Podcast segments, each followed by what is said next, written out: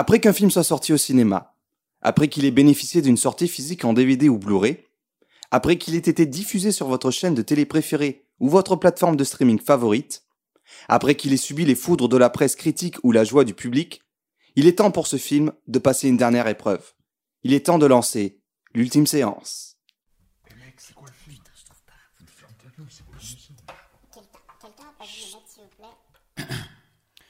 3, Allez, mets tes écouteurs, c'est l'heure de nous écouter. Que tu sois dans les transports ou sur le trône en train de jouer, tu peux noter sur ton carnet les films que l'on va citer. Tu peux vraiment nous faire confiance. Ça y est, c'est l'ultime séance. Et nos chroniqueurs vont bien t'étonner.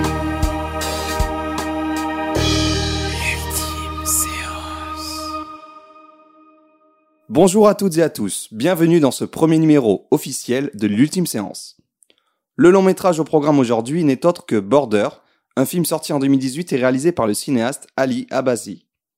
Ce film sera-t-il descendu en flèche, réhabilité, ou bien simplement apprécié à sa juste valeur par vos chroniqueurs? Pour vous répondre, je serai aujourd'hui accompagné de l'incroyable Zach Coucou. et de la merveilleuse Izzy. Salut Au sommaire de cet épisode, nous commencerons par ma chronique Tu bluffes Martoni qui traitera de deux films japonais sortis cet été. Puis nous enchaînerons avec l'ultime séance de Border avant de passer à la caverne de Zach qui a dépoussiéré pour nous une œuvre de Ralph Bakshi. Ensuite, ce sera le Flash by Easy qui nous parlera de naufragés, d'un clarinettiste et d'homophobie. Et enfin, on terminera par la barlographie. Passons maintenant à la première chronique, et c'est moi qui ai l'honneur d'ouvrir le bal. C'est l'heure du Tu bluffes Martoni. Tu bluffes, Martoni. Il bluffe. Pas sûr. Si, si, il, il bluffe là, ça se voit tout de suite. Non, il a pas l'air de bluffer là quand même. Si, il bluffe là. Euh, moi je suis de l'avis de Bialès, il bluffe. hein. On, on- on vote On vote Moi je vote et je dis il bluffe. Imaginez un amateur de poker qui a vu récemment un film et qui essaie de vous en parler en jouant carte sur table. Ce joueur, c'est moi, et aujourd'hui je vais vous parler de Destruction Babies et de Becoming Father, deux films réalisés par Tetsuya Mariko.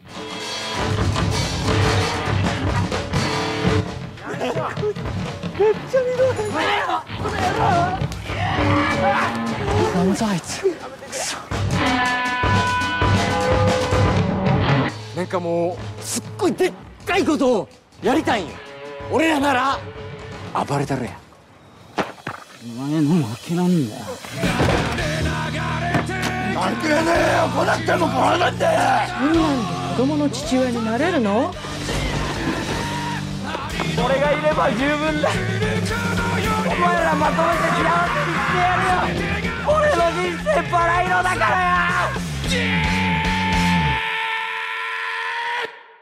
Bienvenue aux auditeurs pour cette chronique mi-poker, mi-ciné, où je compare la sortie d'un film aux différents rebondissements d'une manche de Texas Hold'em No Limit. Est-ce que vous partez avec paire d'as pour vous retrouver en bad beat Ou est-ce que vous avez 7-2 pour finir chip leader? Si vous n'êtes toujours pas familier du poker et son jargon, je vous renvoie encore une fois à Patrick Bruel et ses tutos YouTube. Aujourd'hui, j'avais envie de partager avec vous une double partie que j'ai menée cet été et qui m'a assez marqué pour que je m'en souvienne encore. Une fois n'est pas coutume, cet épisode a pris tellement de retard que les deux films dont je vais vous parler sortent déjà en Blu-ray DVD ce mois-ci, édités par leur distributeur français Capricci. Pre-flop Cet été, réfugié dans une salle obscure, fuyant la chaleur extérieure, je découvre la bande-annonce du film Becoming Father. Ce film japonais criard à bien des égards ne me dit rien. Et j'apprends à la fin de ce spot promotionnel qu'il s'agit d'une adaptation de manga. Mais pas d'un manga populaire de type shonen. Plus un manga dans la veine d'Old Boy. Et oui, le film de Park Chan-wook était un manga à la base si vous ne le saviez pas. Sur mon application ciné, je découvre que le film est interdit en moins de 12 ans. Tiens, il serait un peu violent et tout en scrollant, je tombe sur un autre film japonais dont la typo du titre est similaire à Becoming Father. Destruction Babies qu'il s'appelle. Et il est interdit au moins de 16 ans celui-ci. Je regarde sa bande-annonce. Mais on dirait vraiment le même style de réa que Becoming Father. En tout cas, le même esprit rock s'en dégage. Je regarde l'auteur de ces deux films, c'est le même. Tetsuya Mariko. Je me renseigne sur lui et ses deux films. Destruction Babies date de 2016 et Becoming Father de 2018 et ils sortent tous les deux le 27 juillet 2022 en France, distribués par Capricci. Mais pourquoi? Curieux, je me précipite en salle pour découvrir ce diptyque intrigant. Flop J'aime prendre mes adversaires dans l'ordre et regarder une filmo de manière chronologique. À la table 1, nous avons donc Destruction Babies et à la table 2, Becoming Father. Table 1. Le héros du nom de Tyra est un ado tourmenté qui se bat contre tous les clampins qui ont le malheur de croiser sa route. Je pense au personnage juvénile et torturé de Larry Clark et aux voyous dépeints dans le manga GTO. La danse des corps brisés me rappelle la philosophie de Fight Club et le procédé même de ce personnage mutique s'exprimant uniquement par la violence et se déplaçant d'adversaire en adversaire me rappelle le moyen métrage radical d'Alan Clark, Elephant. Ce qui me frappe dans le film, sans mauvais jeu de mots, c'est la mise en scène sobre de la baston. Il n'y a pas de bruitage rajouté sur les coups. Cela les rend encore plus brutaux, réalistes et impactants à mon goût. Tandis que les dents des victimes volent sur le bitume, le frère orphelin de Tyra le cherche à travers la ville. Table 2. Becoming Father est mieux que Destruction Babies d'entrée de jeu. Plus profond dans la réflexion, je sens que je suis face à un vrai drame. Le héros s'appelle Miyamoto, c'est un petit employé insignifiant d'une boîte de papeterie. Dans la scène d'ouverture, on le trouve en sang, en train de cracher ses dents et de pleurer devant un miroir en se frappant. On le retrouve plus tard, le bras dans le plâtre, les dents de devant en moins. Il a envoyé quelqu'un à l'hôpital qui ne veut pas porter plainte.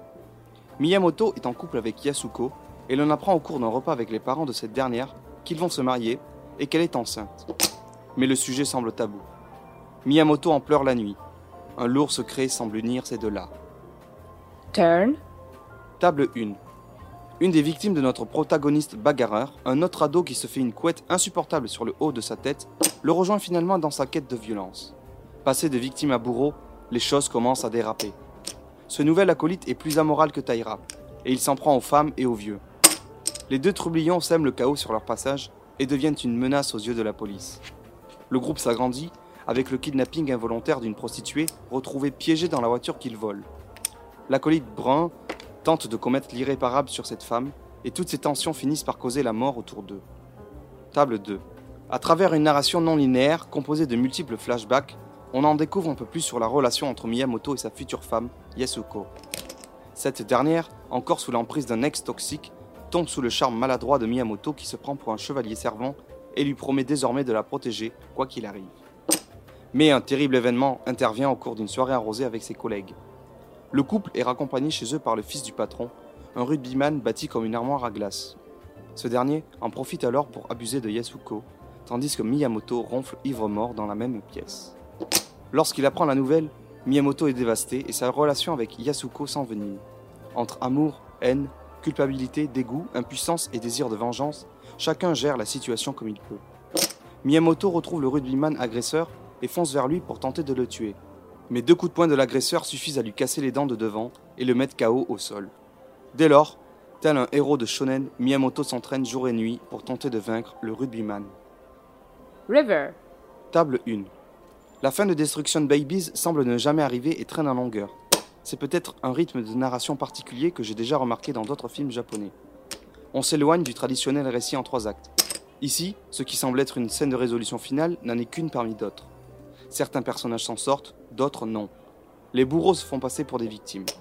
Notre héros Taira surgit de l'ombre et continue d'errer sans but, autre que de répandre la violence. Son petit frère, abandonné, semble emprunter le même chemin de perdition, comme un cycle infernal se répétant. Table 2. Miyamoto apprend que Yasuko est enceinte. De lui, de l'agresseur, on ne le saura jamais.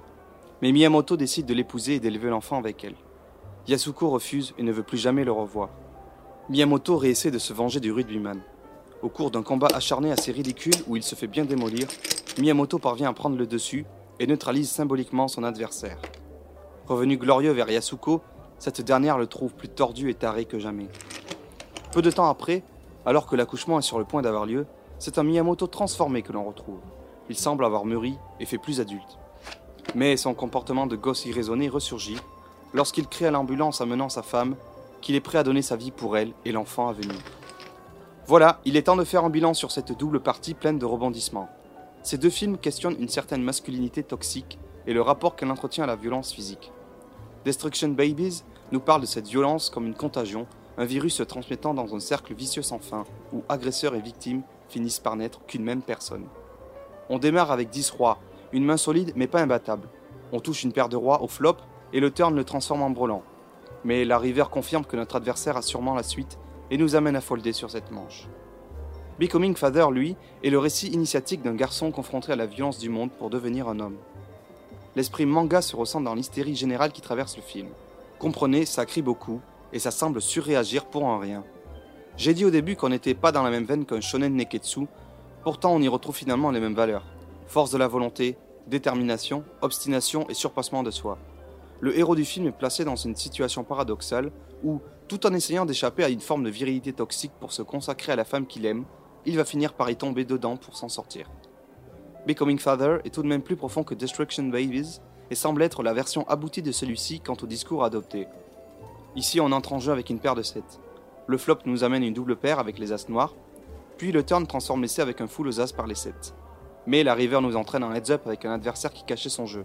Il nous dévoile son carré d'as qui nous est fatal, et notre stack se retrouve réduit de moitié. Dommage.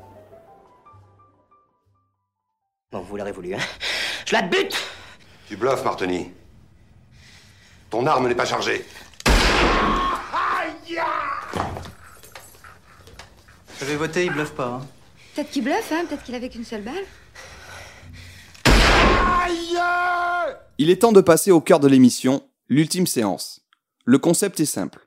Nous regardons tous un film ensemble et parmi nous, une seule personne le connaît tandis que les deux autres le découvrent pour la première fois. Aujourd'hui, c'est Border. Dans un premier temps, je vais vous présenter le film et son auteur dans le synopsis.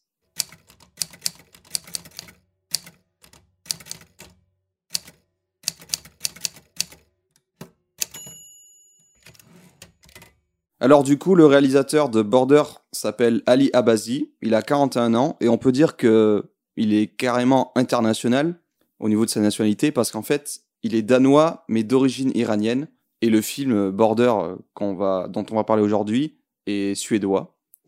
Euh, il n'a pas une grande carrière encore, il a tout juste réalisé trois films. En 2016, euh, son premier film s'appelle Shelley, comme euh, Marie Shelley, l'autrice de Frankenstein, Mm. c'est ça? Euh, il est passé au Festival de Berlin. C'est un drame horrifique sur une mère porteuse. Je l'ai pas vu. C'est juste vite fait le synopsis que j'ai pu récupérer. Mais je suis intéressé. Ensuite, du coup, en 2018, il y a eu Border.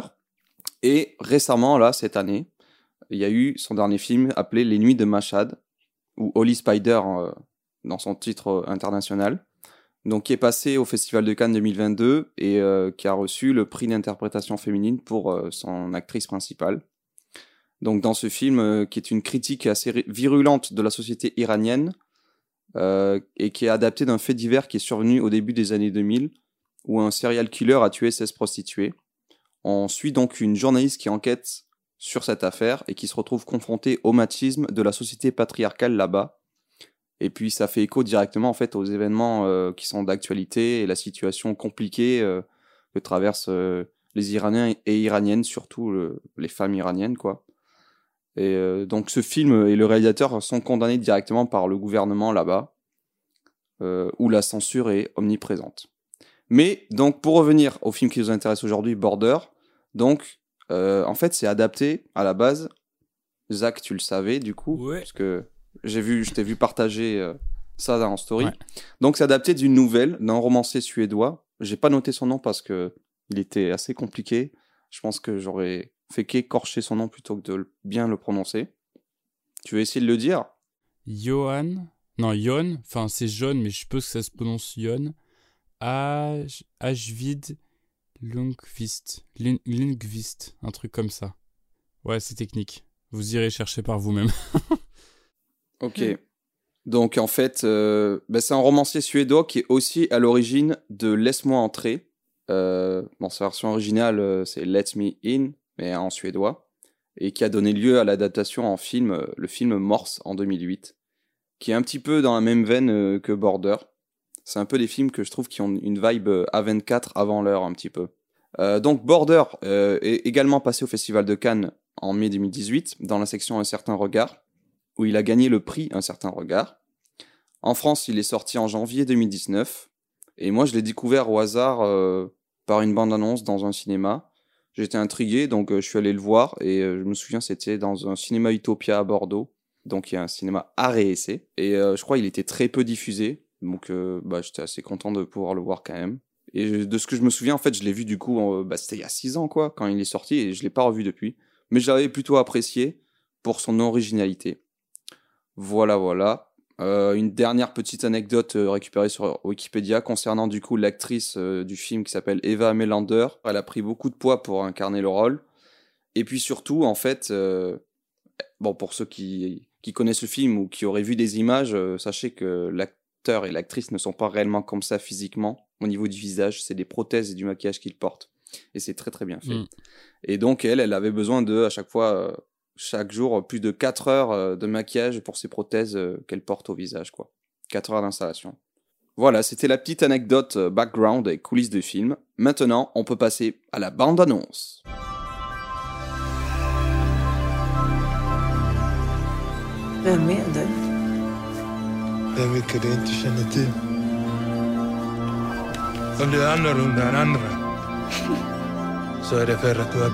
Är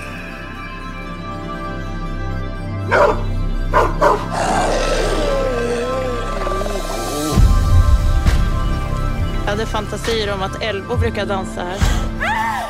Som i sagorna. Voilà, donc maintenant que nous avons vu ensemble cette bande-annonce, ben, je vais essayer de recueillir euh, directement euh, vos ressentis. Euh, Qu'est-ce que vous pensiez que le film allait être juste en regardant ce matériel promotionnel? Ou à quoi vous vous attendiez Et voilà, quelles étaient vos attentes en fait? Et je laisse la parole d'abord à Easy. Alors, ouais, du coup, déjà, en regardant la bande-annonce, je sais que j'ai un problème avec les bandes-annonces qui ont des citations de revues, d'articles ou quoi, genre c'est là, waouh, extraordinaire, fantastique. Genre, on dit ça pour tous les films, ça me saoule. Donc, vraiment, juste. Après, il y a plusieurs types de bandes-annonces, hein, mais j'ai regardé celle-là, et du coup, j'aime pas du tout, déjà, quand il y a ce genre de citations, parce que je trouve qu'on peut le dire à tous les films. Genre, tu vas pas avoir un, enfin, un adjectif que tu vas qualifier à un film particulièrement. Genre, non, ça va forcément se répéter. Donc, au début, j'ai un peu craché. Mais en fait, faut pas se limiter à ça. Du coup, au début, j'étais un peu étonnée par la laideur volontaire des personnages, euh, enfin du personnage principal, où euh, vraiment on voit euh, bah, son visage et te demande ah oui, d'accord, mais ça se voit que c'est volontaire, ça se voit que c'est du maquillage quand même un peu, même si c'est très bien fait, ça se voit que voilà et que c'est des intentions, c'est l'intention quoi. Euh, personnellement, moi, je, je savais pas avant de m'enseigner après sur le film. Je pensais parce que je- du coup, je me disais peut-être c'est des gens qui ont une maladie ou qui sont qui ont une difformité. Parce que justement, je trouve que c'est très bien fait. Du coup, euh, de la bande-annonce, on peut voir qu'on dirait que c'est un. du coup, c'est une, femme. Et euh, je sais pas trop si elle était flic ou quelqu'un de la Sécu. Et, euh, aussi, on, dirait que ça parle d'une histoire d'amour avec quelqu'un qui lui ressemble, euh, qui a le même physique qu'elle. Et justement, je trouvais que les deux personnages ressemblaient à des espèces de loups-garous et des hommes de Cro-Magnon, vu leur physique, enfin leur visage très marqué. Et euh, donc je trouvais l'abondance essentiellement très intrigante. Et euh, ça semblait parler d'un pouvoir euh, unique un peu qui les assemble et les rend plus forts euh, une fois qu'ils se retrouvent là, enfin qu'ils se retrouvent entre eux, comme si oui il y avait un lien un peu qui les rendait plus forts, qu'ils étaient un peu à part. euh. Et euh, aussi j'ai remarqué qu'il y avait un rapport avec la nature qui avait qui avait l'air très omniprésent dans le film. Et que ça avait l'air bien ancré dans un des thèmes du film. Et, et voilà. Donc c'était un peu les premières impressions que j'ai eues. Et et voilà, je dirais que c'est tout. Eh bien, merci beaucoup. Je laisse la parole à Zach, ton avis après cette bande-annonce. Eh ben euh, moi j'avais j'ai beaucoup aimé la bande-annonce. Bon c'est pareil, je suis pas fan de bande-annonce, mais euh, du coup là, vu que c'est le principe du truc, je la regarde. Mais euh, du Eh coup, oui. euh, j'ai trouvé ça euh, au début assez. euh, je me suis dit que ça allait être un film assez euh, assez mystérieux et euh, et même avec un côté un peu un peu mystique, que ça allait être assez envoûtant, un peu atmosphérique, qu'il allait avoir une histoire d'amour, qu'elle allait être, euh, je pense, atypique euh, qu'elle allait avoir une ambiance bien étrange, comme l'a dit aussi, ouais, avec un, gros lien avec la nature, entre les paysages, la forêt, les animaux, qu'on l'air proche des personnages, tout ça. Euh, et je me suis dit aussi, rien qu'avec la bande-annonce, que ça allait être un film qui allait jouer vachement sur les ressentis, sur les émotions, sur les sensations. euh, en fait, c'est avec ce- ces gros plans de. Il y a un gros plan sur son nez quand elle renifle, des trucs comme ça, ou sur ses yeux et tout. Et euh, il y a Bon, après, là, c'est peut-être, euh, c'est peut-être, euh, comment dire, faussé parce que j'ai vu le film après, mais c'est juste que, voilà, je sais plus exactement l'abondance, mais, mais j'ai marqué ça en tout cas. Sur les émotions, les sens, l'histoire de l'odorat. Après, je me suis dit qu'il allait avoir une histoire sur la différence, sur ce que c'est qu'être différent, sur euh, la question de l'humanité, le rapport entre l'humain et l'animal. Et euh, alors j'ai mis, je sens que ça va pas bien finir parce que je me suis dit c'est un film qui peut ne, qui peut, qui va forcément pas bien finir. Mais c'était un, un ressenti au début. Et je me suis dit aussi qu'il allait forcément avoir des scènes dérangeantes. Je sais pas pourquoi, en voyant l'abondance, je me suis dit que c'était sûr qu'il allait avoir des scènes bizarres, assez, euh, assez viscérales ou assez dérangeantes où tu sais pas trop où te placer par rapport au personnage, par rapport à ce que tu vois. Euh, mais que ça allait être euh, quand même super beau et surtout très très euh, symbolique en fait dans, dans tout le truc. Voilà, mais en gros c'est tout ce que j'ai pensé en voyant la bande-annonce. Eh bien, merci beaucoup à tous les deux. Et je vois que même si vous n'aimez pas les bandes annonces, vous avez quand même beaucoup de choses à en dire. Et donc, ça fait plaisir à, à voir et à entendre. Parce qu'en fait, bah, vous n'étiez pas vraiment très loin des sujets qui sont abordés dans le film. Donc, ça prouve que vous avez euh, des sens aiguisés euh, de l'observation, j'ai envie de dire. Euh, oui, effectivement, on a ce côté à la nature, l'odorat de la personne, enfin, qui nous est présenté un petit peu comme une espèce de don à travers cette bande-annonce. Et le fait qu'elle rencontre quelqu'un qui est assez semblable à, à elle, et qu'on dirait que quelque chose va se passer entre les deux à un niveau de romance. Voilà, c'est un petit peu ce qui se dégage de cette bande-annonce. Mesdames et messieurs, merci d'éteindre vos téléphones et de manger votre popcorn en faisant le moins de bruit possible, car c'est l'heure de l'ultime séance.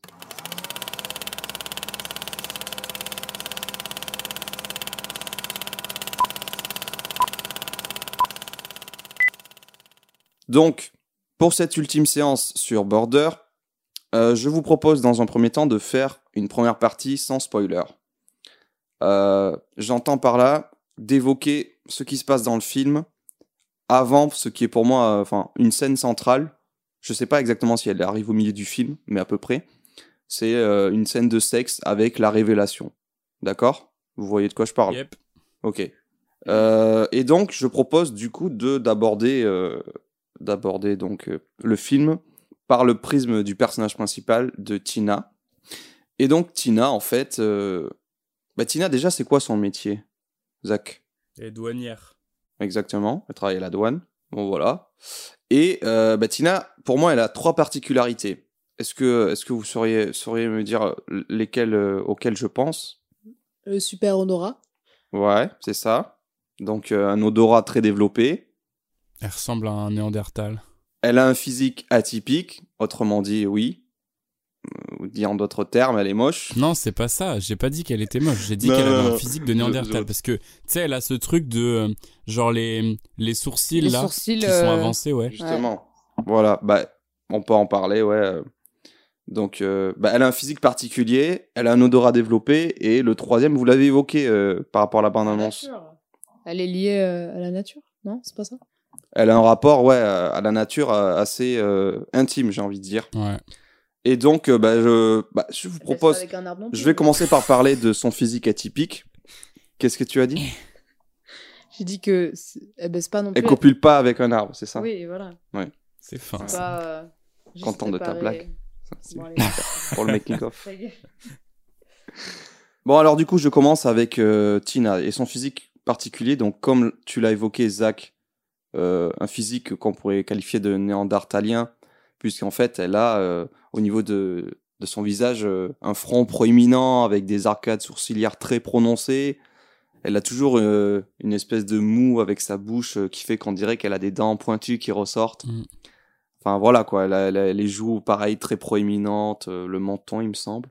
Mais en fait, surtout, ce qui est frappant, c'est au niveau euh, du front et, et des sourcils, euh, comparé du coup aux autres personnages euh, du film, on sent tout de suite que bah, elle, est, elle sort de, de la norme en fait. Elle est étrange, quoi. Mm. Hmm, voilà. Mais euh, après, les gens autour d'elle ne sentent pas réagir plus que ça, même si euh, on sent qu'il y a des regards un peu. Vu qu'elle travaille dans un euh, à la douane. Alors au début, moi je croyais que c'était un aéroport, mais en fait Ouais. euh, non, c'est c'est un truc C'est fluvial. des enfin, bateaux. Il y a des bateaux. C'est voilà, des ferries pour passer d'un Maritime, truc, à un, truc à un autre de la Suède, je pense. Exactement, ouais. Et donc, euh, ben, elle est contrôleuse à la douane. Donc les gens passent et puis ils contrôlent juste les affaires euh, pour voir s'il n'y a pas des choses illégales ou qu'ils essaient de faire rentrer sur le territoire notamment. Donc, euh, et elle, elle est là avec son, son physique particulier. Euh, je sais plus si dans la partie là, on, on la voit un moment un peu plus tard, en train de se baigner dans le lac. Ouais. On la voit. hein. À poil. Donc elle est nue et on voit aussi que son corps, bah, c'est le corps d'une femme, Mm. voilà. Mais euh, on remarque qu'il y a quelque chose au niveau euh, au-dessus des fesses. Ah oui. Elle a une, espèce de, de boule ou de cicatrice au niveau de- du coccyx. C'est marron. Et ça, ça sera un élément qui revient plus tard euh, dans, dans le film. Et donc, euh, donc, on la suit dans son quotidien. euh, euh, elle vit, euh, elle vit avec euh, un, un homme. Comment il s'appelle? Roland. Je sais plus. Roland. Ouais. Horrible. voilà, une espèce de, de, de, de chômeur avec ses chiens qui il passe ses journées à, à regarder la télé, j'ai l'impression, et à fumer des joints, Boire des bières. boire des bières surtout. Et euh, il a des chiens, et, et ces chiens, il les amène à des concours canins. Et Mhm. voilà. Et en fait, on comprend pas trop leur relation, s'ils sont, Ouais. ils sont colocs ou plus plus. euh, J'ai marqué. Moi, je pensais que c'était un petit peu le, le petit Sur mon truc, j'ai marqué euh, vie avec un autre mec, coloc, point d'interrogation, frère, point d'interrogation, mec, point d'interrogation. Et après, j'ai entouré la bonne réponse. Plan cul. non, plan cul, je me suis pas dit ça. Ah ok, pas mal, pas mal. Euh, mais pour revenir du coup à son travail de douanière, euh, donc il y a une particularité qui fait qu'elle est particulièrement efficace dans ce domaine. Et pour cela, je vais laisser donc la place, à- enfin la parole plutôt à, à, à Izzy, qui va nous parler euh, de sa particularité. Euh, oui, du coup, euh, comme euh, Boris l'a dit, donc elle a un super odorat qui du coup est très utile à son métier et qui en gros son odorat permet de, enfin son super odorat dans ce cas-là permet de ressentir la culpabilité, la honte et la colère des passants. Donc dès que les gens passent, même au moins c'est pas au physique quoi, c'est vraiment au ressenti, à comment il se sent. Genre elle arrive à sentir comment une personne se sent coupable ou honteuse colérique et du coup a souvent des choses à cacher et euh, donc souvent euh, elle se trompe pas. Donc euh, en fait à chaque fois qu'elle ressent des choses ben, c'est le cas. Il y a bien quelque chose à cacher et ben, ce qui est fort aussi et bien c'est que ses collègues la croient. En fait ont confiance en elle et à chaque fois elle, a raison elle réussit à tous les coups. Donc en soi elle brille dans son métier dû à son talent naturel et, et acquis. Est-ce que tu peux nous parler, par exemple, d'une scène où c'est mis en, valeur euh, son odorat Je pense au tout, dé- tout début, euh, lors d'un contrôle, il me semble. Oui, ben il me semble que c'est vraiment au tout début du film, genre euh, vraiment. Même dans la bande-annonce, on, voit un extrait. Et, et oui, c'est du coup, en gros, il y a un gars qui passe, je sais pas, habillé normal, grave grand, je crois il est blond, je sais pas. Et elle le regarde et elle est là, ouais, bon, lui, on l'arrête. Et du coup, il ouvre, on lui ouvre sa, valise, je crois, ou sa mallette, je sais plus. Et ben, il trouve rien, le, le, le mec qui check, là, je sais pas comment on appelle, le, le douanier ou l'autre quoi ouais, l'autre douanier bref euh, fouille et, euh, et du coup euh, le personnage principal continue il dit non non il y a toujours quelque chose genre je le sens il, il sent pas bon quoi il y a un truc qui cache et effectivement il cachait quelque chose et euh, du coup il a essayé d'avaler une c'était une Carte SD. carte SD Une carte. SD. ouais. ouais une carte SD qu'il a avalée dans sa bouche et euh, finalement ils ont réussi à la, la choper dans la bouche mais du coup effectivement il cachait bien quelque chose et, euh, et oui, la femme était là. euh, oui, c'est sûr qu'il cache quelque Mm. chose. euh, Genre, même si on trouve pas dans ses affaires, il cache quel- quel- quelque chose, c'est sûr. Elle, elle dit qu'elle ressentait la, la honte, il me semble, ou la C'est ce que- culpabilité. hein. Mais c'est pas le c'est pas le premier truc. Ça c'est c'est le deuxième. Le truc pour montrer ce truc là, c'est euh, c'est au tout tout début euh, le truc avec les avec le gosse qui a des bouteilles d'alcool et qui a pas 18 ans. C'est ça le tout tout premier truc. Oui, oui, oui. Oui, ça, ça Ah, c'est la toute première scène. Ça, oui. ça doit être la deuxième, euh, mais qui est, je veux dire, euh, qui est plus. Oui, ou pour euh, montrer bien, ouais. Parce que tu te dis, euh, bon, euh, allez, à la rigueur, elle a un odorat surdéveloppé, elle sent euh, l'alcool ou la bouffe euh, ou les drogues illicites. Mais là, c'est plus euh, un sentiment. Ouais. C'est ça, c'est ça que t'as dit, euh, Izzy, c'est qu'elle ressent en fait, enfin, elle sent avec son nez les émotions humaines. Mm. Et ça, c'est quelque émotions chose. euh, euh, négatives. Enfin, elle ressent tout, mais euh, du coup, les négatives sont beaucoup plus fortes et vraiment, c'est limite dérangeant, quoi. C'est comme si vraiment quelque chose puait littéralement. Et euh, ben, elle, elle ressent ça comme ça. Voilà. Et, et donc, ça peut faire penser à quoi qui. euh, bah, nous, les êtres humains, on n'a pas cette faculté-là, mais il me semble que il y a plus ça chez des animaux, on va dire, c'est non? Les chiens. Exactement. C'est pour ça que. Du coup, j'avais pensé, moi, un chien ou euh, ouais, un loup-garou. euh, Enfin, ma théorie sur le, la bande-annonce, euh, je sais pas, j'y croyais encore plus. En mode, ouais, on dirait euh, vraiment un truc de loup-garou, quoi. Enfin, cet odorat surélevé de sentiments. Et par exemple, oui, si quelqu'un est pas net, souvent un chien peut le ressentir. euh, il va se mettre à aboyer ou quoi. Enfin, il, il ressent ce genre de choses, quoi. Donc effectivement, euh, elle a cette faculté-là qui est plus proche euh, du chien ou en tout cas d'un comportement animal. Mais il y a également euh, son rapport à la nature qui est assez exacerbé. Déjà, il vit euh, isolé en- dans une forêt. Et puis, euh, bah, il y a d'autres euh, d'autres scènes qui lui montrent que elle serait pas bien à- en ville, mais elle est, elle est très bien bah, à la campagne, en tout cas dans la nature. Et euh, c'est Zach qui va nous en parler, Yep. si tu veux. Ben ouais, elle a, un, elle a un gros rapport avec la nature, donc au dé- même en fait dans la toute toute première scène, mais vraiment là, si je dis pas de conneries, c'est vraiment la toute toute toute toute toute première scène où elle est euh, devant euh, un bateau, donc le bateau sur lequel elle va contrôler les gens, et en fait, elle- on dirait qu'elle Mhm. attend de commencer le taf, et en fait, elle, elle trouve une sorte de mini criquet sur une petite brindille et elle le, je sais pas, elle le prend, elle le met à un autre endroit, elle le manipule comme si euh, elle ressentait, voilà, ce qu'il sentait et tout. Et du coup, après, oui, il y a cette scène où elle arrive dans sa, dans sa maison, où il y a genre, euh, elle a genre un voisin, quoi. Enfin, c'est un couple de voisins, mais c'est tout. Il y a, sinon, c'est que de, de la grosse forêt euh, suédoise.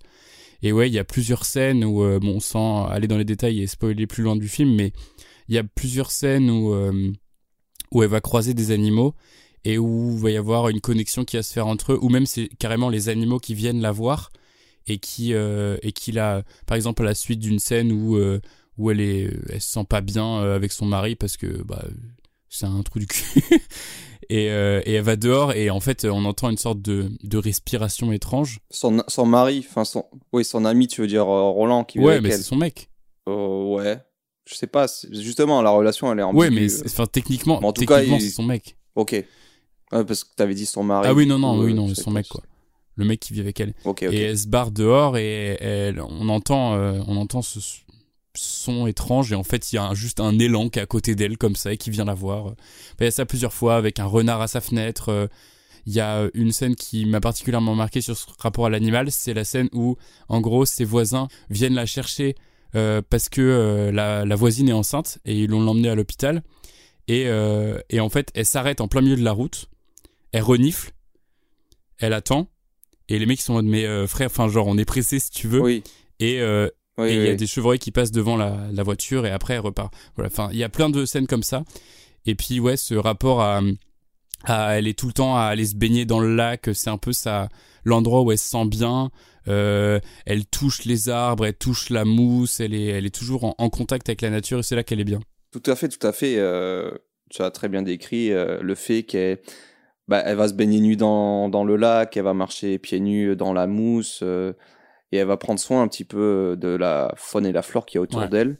Et euh, ça va bien lui rendre, puisque la faune sauvage, comme tu as dit, on voit une scène avec un renard, avec un Mm. élan, et il approche euh, sans, sans difficulté, Mm. quoi.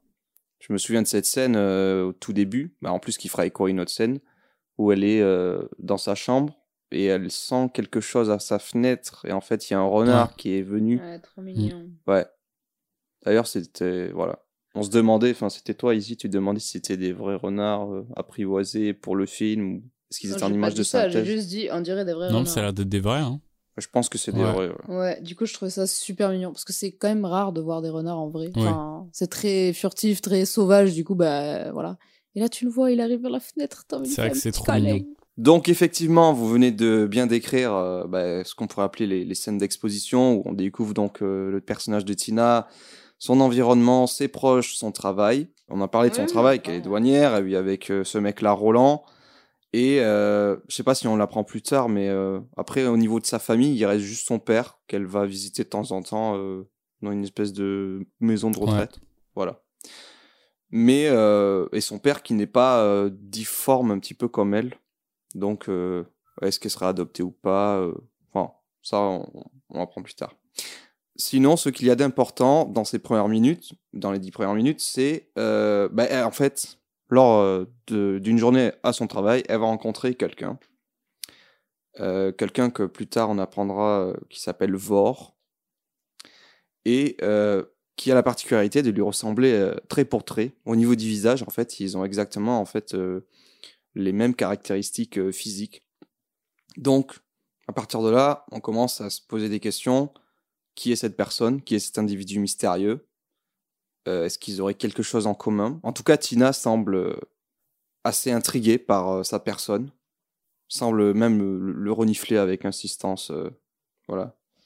Moi, la première question que je me posais, c'était est-ce que c'est quelqu'un de sa famille? Parce que ils ont le même visage, parce que alors ils sont amenés à se côtoyer de plus en plus et à un petit peu fricoter ou quoi. On découvre qu'au-delà d'avoir euh, un petit peu euh, la même morphologie, enfin le même visage, ils auraient euh, tous les deux des cicatrices qui résultent d'avoir été frappés par la foudre. Donc c'est là que j'ai découvert. c'est Izzy qui m'a dit que oui, effectivement, quand tu es frappé par la foudre, tu as une espèce de tatouage avec des espèces de petites nervures rouges sur la Des peau. éclairs. Et donc Tina, voilà, des éclairs finalement. Pas au chocolat, mais des éclairs quand même. Ah, j'adore l'humour. Donc Tina, elle a ça au niveau, il a une marque euh, au niveau du Ouais. visage, et lui euh, plus au niveau de la clavicule. Tu le torse même. Donc ça fait quand même, ça fait, ouais c'est ça, ça fait quand même beaucoup de coïncidences. Mm. Vor, c'est quelqu'un qui est euh, qui est bizarre, qui est, c'est un marginal. Il, on sent qu'il il est un peu en dehors de la société. Je crois qu'ils discutent ensemble et on sait pas trop ce qu'il fait dans la vie. Il semble aller et venir et il dit lui-même il crèche euh, là où il peut et tout. Enfin, ça a l'air d'être un, espèce de vagabond de, mec qui voyage quoi. Il est très mystérieux sur ce, niveau-là quoi. La scène euh, qui montre qu'il est assez euh, bizarre, c'est une scène où il est en train de, manger des asticots qu'il a fraîchement cueillis et qui lui propose. Et même si elle semble au début dégoûtée parce que qu'est-ce qu'elle dit? Elle dit c'est pas, bah c'est bizarre, c'est c'est pas dans les conventions sociales, on fait pas ça. Il y a une civilisation Mm. quoi. Et euh, et bien en fait elle, elle se laisse aller à une espèce de pulsion et euh, du coup euh, elle fait comme lui. Et puis elle a l'air d'apprécier en tout cas. euh, Il y a une complicité qui se crée entre les deux euh, Mm. à ce moment-là. Et donc, comme je l'ai déjà, je l'ai déjà évoqué, euh, ils commencent à se fréquenter, à fricoter, et enfin, euh, ils finissent par euh, coucher ensemble. Mm. Alors, peut-être, avant de venir à, à cette scène, est-ce que vous voulez euh, parler un petit peu de, du coup, l'irruption de ce nouveau personnage dans la vie de Tina, voir Déjà, en fait, il y a plusieurs rencontres déjà. Moi, je voulais revenir sur ça aussi. Parce qu'en fait, avant qu'il y a tout ce truc de fricotage là, il y a plusieurs rencontres. Euh, donc, il y a une première fois où juste il passe à la douane et elle fouille son sac et tout. Il y a des trucs bizarres, des asticots, nanana. Mais euh, bah, elle le fait passer. Après, il repasse une deuxième fois. Donc, il y a déjà une scène vachement chelou où on le voit dans un ferry et où il y a une sorte de, une sorte de self et il prend tout le bac entier de saumon, euh, de saumon euh, fumé ou je sais pas quoi et il le bouffe à la main comme ça et tout. Enfin, il y a plein de trucs comme ça. Et du coup, après, il repasse au truc et on voit bien que Tina, elle est, elle est un peu gênée par lui et elle sent qu'il y a quelque chose de.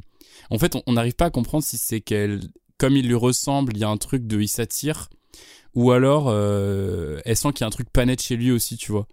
Parce que j'ai l'impression qu'elle a la même réaction que le mec avec sa carte SD. Et euh, il y a plein de trucs comme Pour ça. le coup, c'est le cas. hein.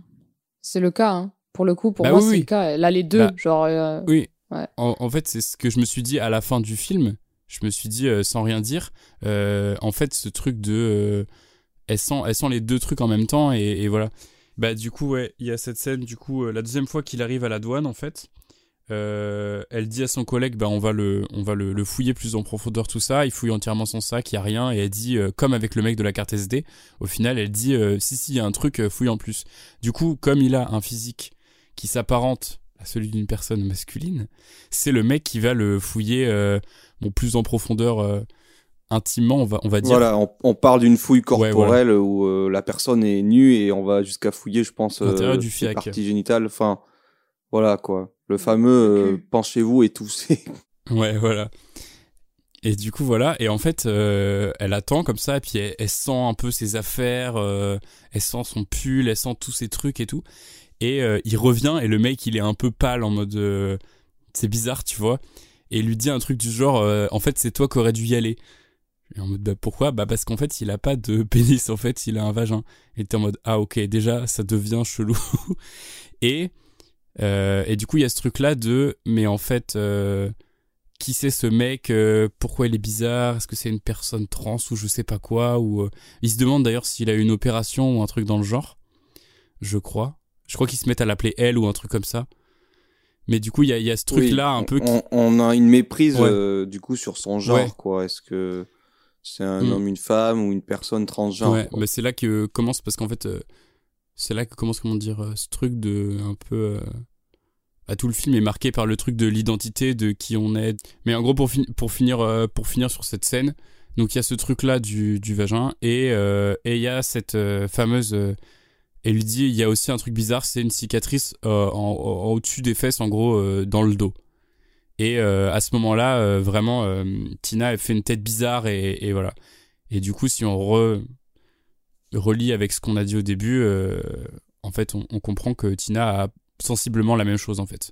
Donc c'est là où je me suis dit, est-ce que il n'y a pas un délire de truc si à moi ou je sais pas quoi, tu vois? C'est vrai que quand je parlais de l'hypothèse qu'ils soient de la même famille, je me disais, est-ce que ce serait pas euh, un frère et sœur Ouais. jumeaux séparés à la Mm. naissance ou on sent, on sent en fait qu'ils sont liés. euh, Il y, a quelque chose qui les lie. euh, on n'arrive pas vraiment à mettre le, doigt dessus. Et euh, ben, comme on disait au départ, Tina qui a plusieurs particularités, au- autant physiques euh, que comportementales, j'ai envie de dire. Il y a aussi autre chose qu'on a vaguement évoqué. Ils ont tous les deux été frappés par la foudre, ce qui est une chose bah, assez rare en soi. Je sais pas, les, les chances euh, sur un million de toucher par la foudre, elles sont infimes, quoi.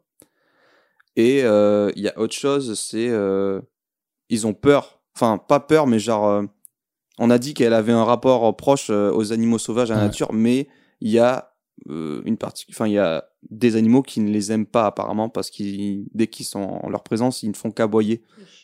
Et c'est, c'est les chiens, ouais. Ouais. C'est les chiens du, du mec là, Oh Roland. putain, mais euh. je viens de comprendre. Mais du coup, je, je vais laisser euh, Izzy parler, euh, tous les parler d'une scène quand bah, ça doit être la première fois qu'il va chez elle, c'est ça? Mais il y a toujours encore Roland? Non, il est, plus, il est pas là, Ou Roland. alors, ah non, il vient d'être. Roland, il, il est Voilà, à son c'est ça. concours. Elle vient de. Justement, il est Il pas est à là. son concours de Yinche. Il est pas là ou elle l'a Non, non, viré? c'est avant qu'elle Ah le non, vire. c'est Elle a après qu'elle le vire. viré. C'est quand il va à, son concours. Donc ils sont, bah, en, en gros, ils se retrouvent tous les deux seuls chez Tina.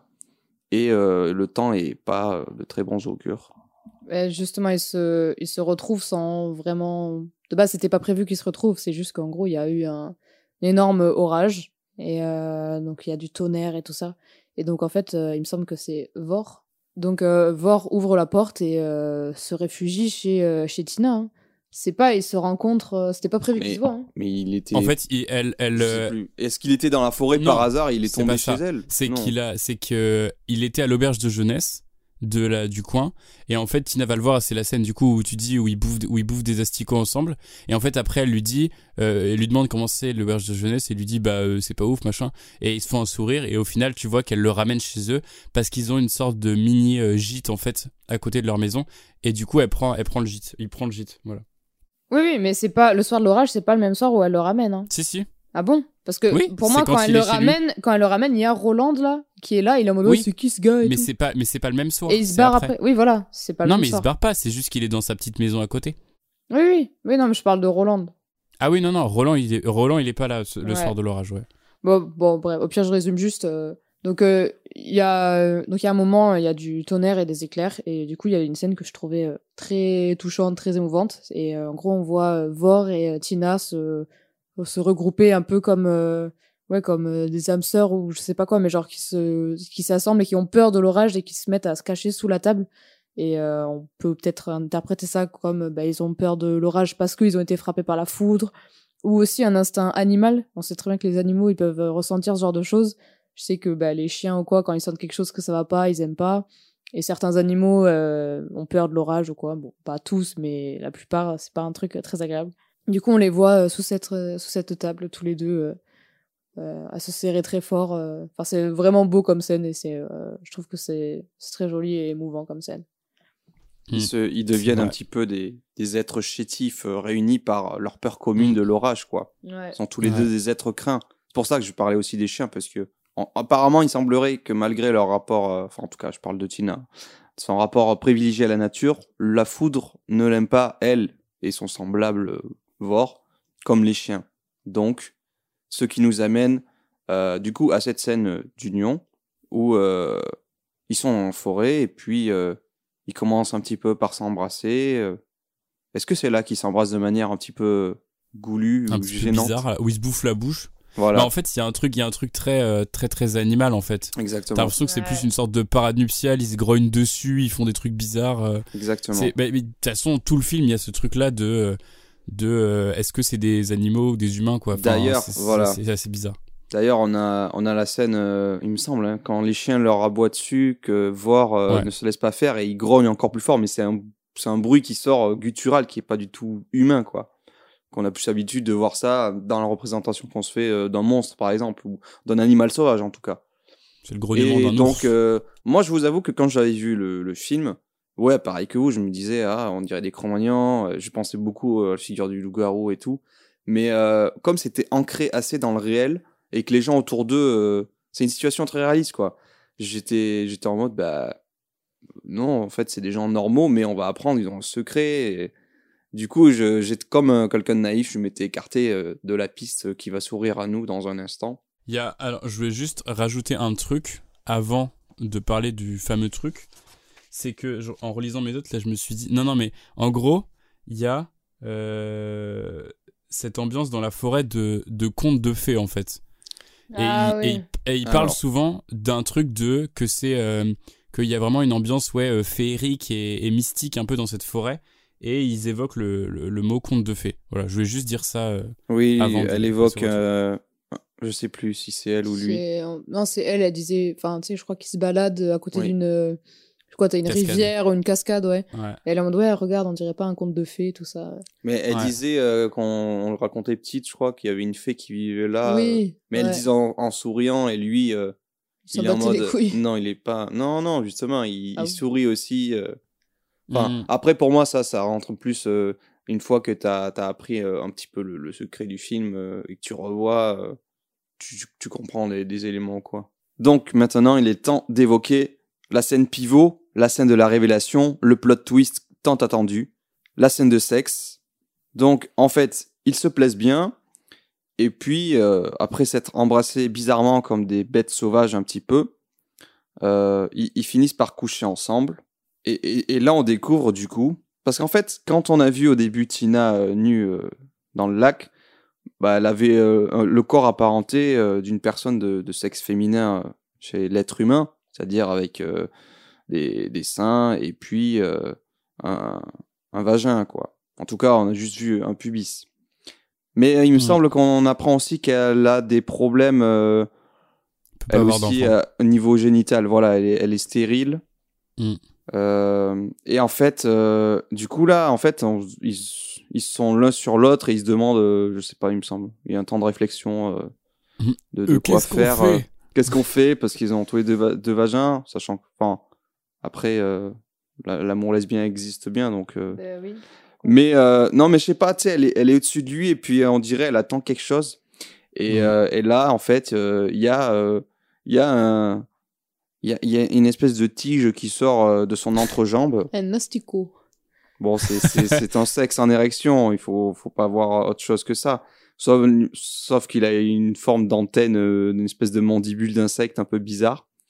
Et donc en fait, ben en fait c'est Tina qui va pénétrer, euh, qui va pénétrer Vor finalement. Et euh, bon, du coup c'est assez étrange parce que c'est pas une scène de sexe conventionnelle, je veux dire qu'on a l'habitude de voir euh, dans, dans des films.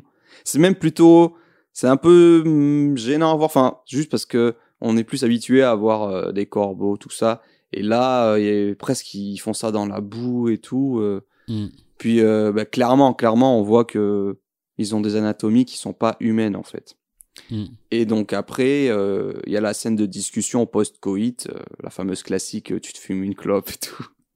non, je sais pas ce qu'ils font, mais euh, c'est là que Cash, enfin, elle, demande à Vor, mais c'est ça, elle dit qui je suis, enfin, Ouais. qui on est, je suis quoi, et il lui dit cette fameuse phrase, tu es un troll. Et là, eh ben, on découvre leur vraie nature. ce seraient des trolls, donc ces fameuses euh, créatures, euh, créatures folkloriques, créatures des bois, présent- présentes dans de nombreux contes et légendes euh, dans le genre de la fantaisie. Et, et là, un peu tout prend sens, quoi.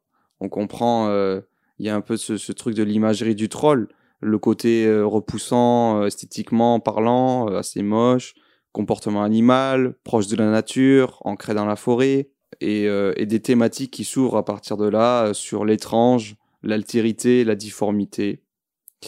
Mm. Et euh, bah, j'évoquerai euh, plus tard euh, un petit peu, du coup, les, les différentes thématiques pour moi qui traversent le film. Mais si vous voulez réagir, du coup, par rapport à bah, cette révélation, en fait, peut-être commencer par, commencer par Easy. Toi, comment tu comment as reçu la chose? Sachant que depuis le début, tu avais quand même des suspicions sur le caractère fantastique de, de ces créatures, quoi. Pour toi, c'était pas des humains. Mais est-ce que tu t'attendais à ça ou qu'est- qu'est-ce que tu en as pensé? Du coup, oui, je sais que euh, au premier abord, quand ils ont dit du coup que c'était des trolls, enfin quand Vor euh, lui apprend que, ce sont des trolls, j'étais un peu euh, pas déçue, mais je voulais pas le savoir en fait, je pense. J'avais envie d'être laissée à me laisser plein de questions pendant tout le film, limite. Genre le fait qu'il y ait eu un mot dessus, j'aurais préféré me poser et me creuser la tête pendant tout le long que ouais voilà du coup bref au début j'étais un peu euh, en mode ah dommage mais en fait euh, c'est quand même euh, beaucoup plus clair quoi. On apprend un peu qui ils sont pourquoi ils sont comme ça tout ça ben ça vient de ça. Et euh, ce qu'on disait avec Zachary là, enfin ce que tu disais Zachary euh, par rapport au conte de fées tout ça ben du coup ça prend plus de sens aussi. Mm. et tout le rapport à la nature le, le truc animal et tout leur physique ben ça tout est compréhensible mais euh, je sais qu'au début, euh, ouais, je m'attendais pas forcément à que ce soit des trolls ou quoi. Enfin, c'est vrai que j'aurais pu y penser quand, quand, enfin, quand là on en parle, je me dis, bah, c'est évident. Enfin, évident peut-être pas, mais on y pense euh, directement, en fait. Enfin, c'est très lié.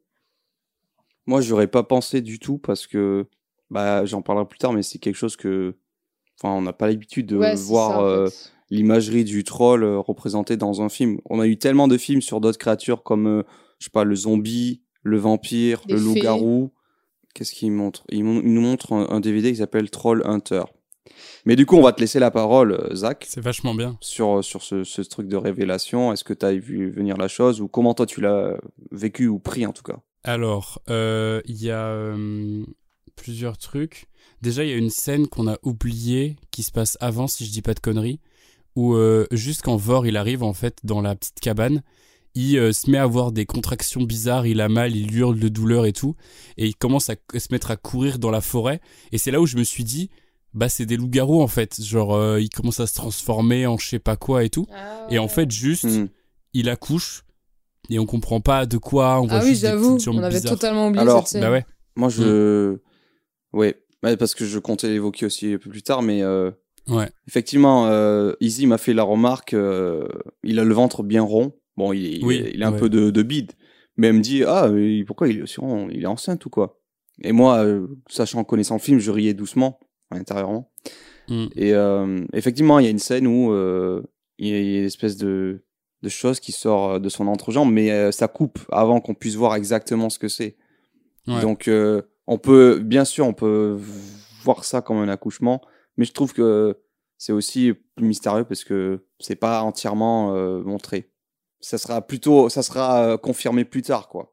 Ouais. Mais oui. Enfin, c'est c'est un mixte entre un accouchement et euh, et il va chier en même temps, tu vois. C'est un peu- Après, pour moi, mais c'est ça. Bah, Ouais, ouais. Accouchement, c'est ça aussi, hein. C'est que.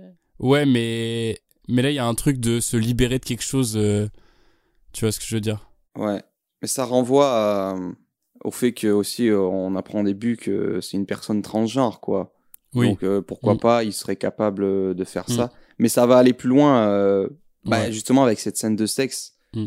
On a, euh, on a en fait Mm. euh, un rapport, pas un rapport de force inversé, mais genre Mm. bah, une frontière des sexes qui est, qui est franchie, quoi. Il y a une inversion des rôles genrés.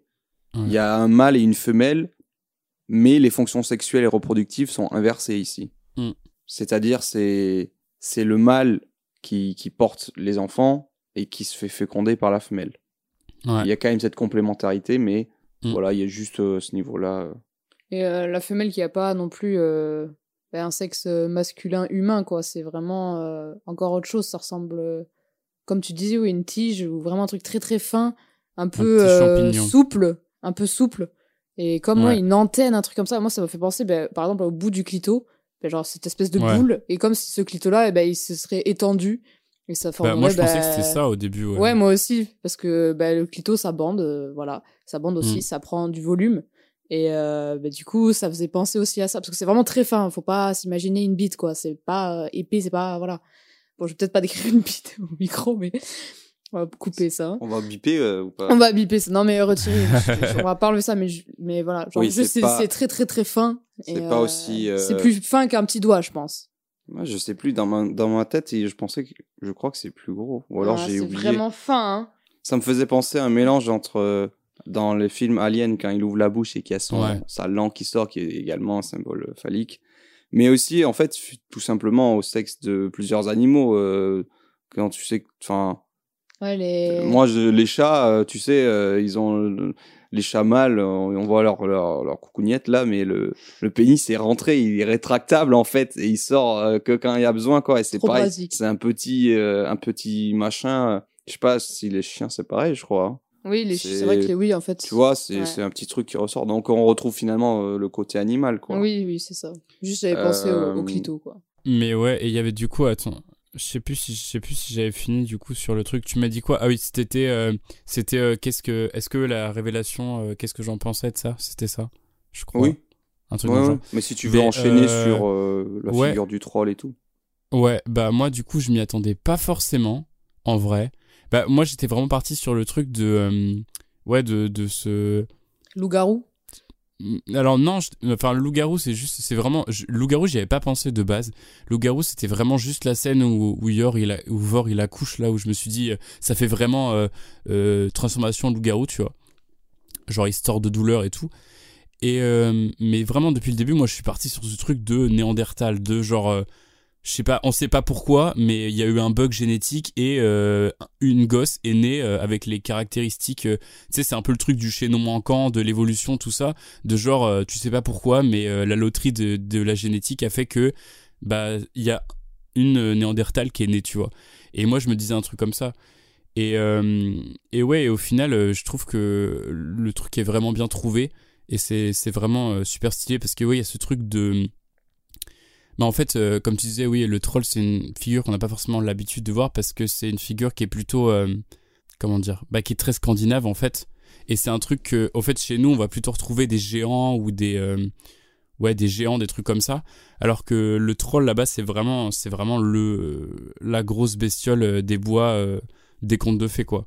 C'est vraiment le machin qui se trimballe dans les bois. Et c'est pour ça, parce qu'en fait, je l'ai fait chier depuis tout à l'heure en montrant Troll Hunter, qui est un film norvégien, euh, qui est très cool d'ailleurs. C'est un, fond de footage sur des gens qui chassent des trolls. Et, euh, c'est pareil, ça se passe en Norvège, et, voilà, et c'est un truc qui est, plus euh, dans leur pays, et je, effectivement, je suis pas sûr qu'il y ait trop de, trucs comme ça euh, ailleurs que, que là-bas, quoi. Mais je trouvais que c'était un bon truc, ouais, surtout avec cette thématique, ouais, des contes de fées qui arrivent petit à petit, en fait, au fur et à mesure, et ça fait un peu... En fait, là, je viens d'y penser maintenant, mais c'est vrai que Tina, qui, euh, qui se balade dans la forêt avec ses animaux et tout, ça fait un peu Blanche-Neige, tu Ah, sais, genre la princesse qui attire les, les animaux et tout, machin. Euh, Le renard, la scène du renard, ouais, ça. Ouais. Ou Même tous les autres, le Mm. l'élan là euh, derrière elle. Ouais. Non, puis même euh, qui, qui, a, qui est toute nue et qui vient se baigner euh, dans le lac en mode. euh, ça fait pas. Ça fait vraiment genre truc pur, tu vois. c'est Puis ça se voit qu'elle est vraiment connectée à la nature. Puis le truc euh, que les chiens euh, lui gueulent dessus. Tu sens qu'il y a un truc. Enfin, en fait, il y a vraiment tous les indices et je trouve que c'est vraiment, euh, vraiment très bien amené. Et puis ce truc de, ouais, de don qui est un peu justifié par le fait que bah, c'est pas un humain, mais c'est une créature mm, Ouais. folklorique, tout ça. Enfin, moi j'ai trouvé ça vraiment très très bien et ça m'a ça m'a satisfait. euh. Enfin, moi globalement, euh, de toute façon, le film me satisfait de plus en plus et je trouve ça incroyable. Mais, euh, mais voilà, on en reparlera plus tard de ça. Très bien. Alors maintenant, je propose de revenir sur euh, la notion de frontière euh, dans le film, rapidement. Ne serait-ce que par son titre euh, Border, donc qui signifie frontière en anglais. Et euh, bah, j'ai regardé le titre original, c'est Gr- Grans, je sais pas comment on le Ouais. prononce. Et en suédois, ça signifie la même chose, ça veut dire frontière, limite. Donc ici, la frontière est présente bah, tout d'abord euh, de manière évidente par rapport au métier de Tina qui travaille à la douane, littéralement, euh, le contrôle de- du passage entre bah, euh, une frontière entre euh, deux pays différents. mais également euh, à travers sa nature. Est-elle humaine ou bien plus tard on découvre qu'elle serait un troll finalement Mais aussi par rapport au genre du film. On Mm. peut dire qu'il mélange à la fois euh, le, un drame avec de la romance et un côté fantastique ou fantasy et le conte. Mm. Pour moi, le fait de mélanger tous ces genres au sein de ce propre film, ben, on touche du doigt ce qui est un peu l'elevated horror qu'on appelle aujourd'hui. Mhm. Ça ressemble euh, finalement un peu à une production euh, que qui pourrait sortir du studio A24. A24. Hate 24. Il y a également une frontière sur laquelle on va revenir un peu plus tard. Mm. Euh, là, sur la, la cruauté humaine, animale. Je pense surtout à l'intrigue secondaire Mm. où l'on Mais en fait, donc c'est plus, c'est plus généralement, euh, il y a une frontière entre le bien et le mal, en fait. Exactement. Genre, glo- globalement, euh, enfin, c'est ça, c'est ce truc de la cruauté, de la vengeance, de, euh, de qui fait le bien, qui fait le mal, euh, en Ouais. voulant faire le bien, en voulant faire le mal. Mais au final, c'est vraiment un truc global sur le bien et le mal, en vrai. hein. C'est ça. Bah, je, je propose d'évoquer juste après. Ouais. Mais euh, du coup, ouais, cette frontière, la cruauté, du plus du bien et du mal. Euh, donc, on a une intrigue secondaire avec une enquête policière où Tina euh, va prêter main forte à des policiers pour euh, essayer de démanteler, euh, retrouver la trace de pédophiles. Et il y a un sombre trafic d'enfants qui a lieu dans, dans les parages. Qui est lié, du coup, au mec euh, qu'elle a arrêté avec la carte euh, au début. Parce que ce qu'il y avait sur, ce qu'il y avait sur la Voilà. carte SD au début, c'est de la pédopornographie. C'est ça. Mais je sais pas, je crois si on l'avait évoqué. Mais du coup, ouais, euh, c'est pas, c'est pas anodin qu'au début il y a une scène où euh, non seulement on montre du coup ses facultés, mais aussi c'est euh, ce qu'on appelle, euh, bah, c'est un élément qu'on pose là qui va revenir plus tard, quoi. Je sais Mm. plus, pay in, pay off. hein. Bref. Yes. Et bah, un, un- un autre truc très évident, c'est la transidentité, comme tu l'as évoqué. bah, je l'ai déjà dit un petit peu, frontière des sexes, l'inversion des rôles genrés, tout ça, qui est, qui est finalement un peu. En fait, on part d'une figure, la figure du troll, mais ça peut être vu comme une métaphore pour plein d'autres situations, quoi. Euh, Il y a aussi, il me semble, au début, tu as évoqué la tolérance ou l'intolérance, enfin, le, le fait que ça serait. euh, ouais. La bah, de par leur, leur visage, euh, on peut penser, oui, euh, aux fameux, enfin, les contes comme La Belle et la Bête, où on apprend à accepter les gens, euh, sur, pas que sur les apparences, mais aussi sur ce qu'ils sont intérieurement. Ouais. Ici, les trolls, ils sont évoqués par les mots qu'on peut avoir comme un peuple disparu, un peuple euh, ancien qui est là depuis longtemps, mais qui s'est fait un petit peu remplacer, pourchassé par les humains. Il y a comme un, un génocide en fait qui a été qui est évoqué euh, plus ou moins en sous-texte, avec aussi euh, Tina qui a une discussion avec son père sur ses origines, parce que du coup, bah, elle veut en savoir plus sur qui elle est vraiment. Et donc, on apprend que le père était au courant, en fait. Et que il y y a- il dit que, du coup, c'est semblable. Donc, on suppose sa famille, ou en tout cas des, des gens un petit peu comme elle, étaient enfermés dans des asiles, dans des asiles, dans des asiles. Moi, c'est bizarre la vision. Dans des Dans hôpitaux psychiatriques, à l'époque. Et, euh, et en fait, les progénitures euh, de ces, ces créatures, de ces trolls, étaient du coup un petit peu volées, entre guillemets, par les humains, quoi. Comme euh, aurait été le cas pour Tina. Mm. Les communautés existantes, euh, elles sont sauvages et elles se cachent, car elles sont toujours pourchassées. C'est ce qu'évoque Vor. Et lui, son En idéal, c'est de... En Finlande, voilà. Donc, qui est un pays nordique voisin. Lui, son rêve, c'est de retrouver un petit peu euh, ses semblables. euh, voilà, c'est pour ça qu'il vit comme un nomade, finalement. Et, euh, et voilà, je voulais évoquer aussi le fait que, du coup, le fait qu'il rencontre Tina, il essaye de... Enfin, il lui dit la vérité sur sa véritable nature et euh, il tente euh, de lui faire appréhender sur qui elle est réellement. En fait, elle, elle est. Il lui dit tu t'es, tu es trop longtemps resté avec les humains. Maintenant, tu es associé à eux. Mais elle a un travail. euh, Voilà, c'est ça. Elle est intégrée socialement. Elle a, elle a une vie de famille. Enfin, une vie elle de a famille. une maison. Elle a une maison. Ouais, un- Elle a une vie en fait. Ouais.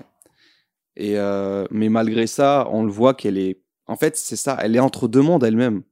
Mm. Elle est, elle est pas tout à fait euh, troll entièrement, mais les humains la trouvent quand même trop bizarre ou quoi, ne serait-ce que par son euh, apparence ou euh, la manière dont. Enfin, nous c'est comme ça qu'on peut le percevoir, mais elle a une connexion au monde, euh, à la nature qui est beaucoup plus profonde que les êtres humains. Donc c'est ça. Elle est à la lisière, à la frontière de ces deux mondes. Puis l'anecdote, c'est que moi, euh, le, le côté la Vor qui vient la voir pour lui dire, euh, un peu lui apprendre à vivre. Ah viens, je vais t'apprendre à vivre comme, comme, comme on fait quand on est troll. Ça me fait penser à l'âge de glace, euh, je sais plus si c'est le 2 ou le 3, où euh, Manny, qui est euh, censé être le dernier mammouth, euh, bah, il découvre une fille. Non, oui, la, la meuf Bébé avec qui il va se mettre. Ah non, non, non. Ah oui, non. Je sais plus comment elle s'appelle. Et Mais il- du coup, et elle, elle vit avec des opossums, si je me souviens bien. Ouais, Et du coup, euh, dans sa tête, elle est un opossum. Elle a Ah toujours oui. vécu comme ça. Et du coup, euh, malgré qu'elle ressemble physiquement à, à Mani, pour elle, dans sa Mm. tête, c'est euh, comment elle a vécu qui l'a conditionné socialement euh, Mm. à se penser opossum avant d'être mammouth. Ce qu'elle est au fond d'elle-même. c'est voilà. profond l'âge de glace. Merci, merci l'âge de glace. euh, merci les, studios euh, Blue Sky. Euh, bon, j'ai encore un, petit euh, truc à dire, mais je préfère euh, laisser la parole à qui le veut sur, sur, ces questions de, frontières. Si vous pensez à des choses que j'aurais pas évoquées ou vous voulez approfondir. moi, sur la frontière, j'ai plus grand chose, mais il y a ce truc entre, entre, entre l'homme et l'animal aussi. Même si c'est un peu, ça rejoint un peu ce truc de l'homme et la créature mythologique, tu vois. Enfin, mythologique, folklorique plutôt. Mais euh, il y a vraiment ce truc entre euh, la différence entre l'homme et l'animal. euh. et en fait, c'est ce que je me suis dit. Je comprenais pas pourquoi tous les animaux étaient trop sympas avec elle et que les chiens lui gueulaient dessus. Mais c'est parce que les chiens sont domestiques et du coup ont trop côtoyé les humains et du coup ils aiment plus c'est pour ça que les chiens gueulent sur les animaux sauvages et du coup ça me fait ça me fait bizarre parce que pour pour C'est euh, vrai, anecdote, j'avais euh, pas vu ça comme ça, mais ouais. Mm. bah en fait, en fait, je viens d'y penser en ce moment-là. Je me dis, mais pourquoi les chiens ils le gueulent dessus alors que tous les autres ils sont sympas, tu vois? Et ça me fait rire parce que à côté de chez moi, là, il y a, il y a- vous avez déjà vu, il y a des chiens qui gueulent tout le temps. Et du coup, des fois, ils gueulent la nuit pour aucune raison. Et du coup, je me suis dit, oh putain, il y a des, il y a des trolls dans, dans ma forêt derrière chez moi, tu vois? Et Ah genre, euh, mais ouais, ouais, mais ça m'a vraiment fait penser à ça, tu vois? Et, euh, et ouais, il y a ce truc-là, ouais, entre, bah ouais, le truc de, ils se cachent sous la table, euh, ils font des petits bruits comme les animaux, ils se séduisent en mode parade nuptiale, euh, supra-vénère et tout. Euh. Enfin, je sais pas, il y a, y a plein de trucs comme ça. Mais, mais après, ouais, je pense que j'ai pas d'autres trucs à dire sur ça. J'ai d'autres trucs sur plutôt d'autres sujets. Ok. Alors, une dernière thématique, et après, bah, je, te, je vous laisserai dire euh, les dernières choses que vous avez à dire, parce que moi j'aurais fait à peu près le tour. Mais je pense qu'on pourra évoquer justement cette intrigue secondaire et les enjeux euh, Qui est quand même autour de, de ce réseau euh, de pédophilie et le, le rôle que vont jouer Tina et Vor là-dedans, Mm. qui va aussi euh, du coup euh, avoir des conséquences sur leur relation. Ouais. Moi, je dirais, euh, pour, pour terminer un petit peu sur ces, ce- ce- ces aspects thématiques, on a une réflexion sur la beauté, sur le beau. Mais le beau, les, je sais pas si c'est assez clair. Comme euh, c'était évoqué par des artistes euh, du 19e siècle, je pense à Baudelaire surtout, qui écrivait, euh, on avait étudié en cours de français, un truc, c'était là. Alors, je parle, je parle pas, nous, personnellement, quand on a fait le, le BTS audiovisuel, mais je sais plus si c'était moi au lycée ou au collège, il y avait un truc, c'était La Charogne, et qui était une espèce de, On de l'a vu long poème. Ah bon? Ouais. Ouais. Ah, peut-être. Je- mais moi, je sais que je l'ai vu. Enfin, j'ai souvenir de l'avoir étudié bien avant, euh, c'est pour ça. Mm.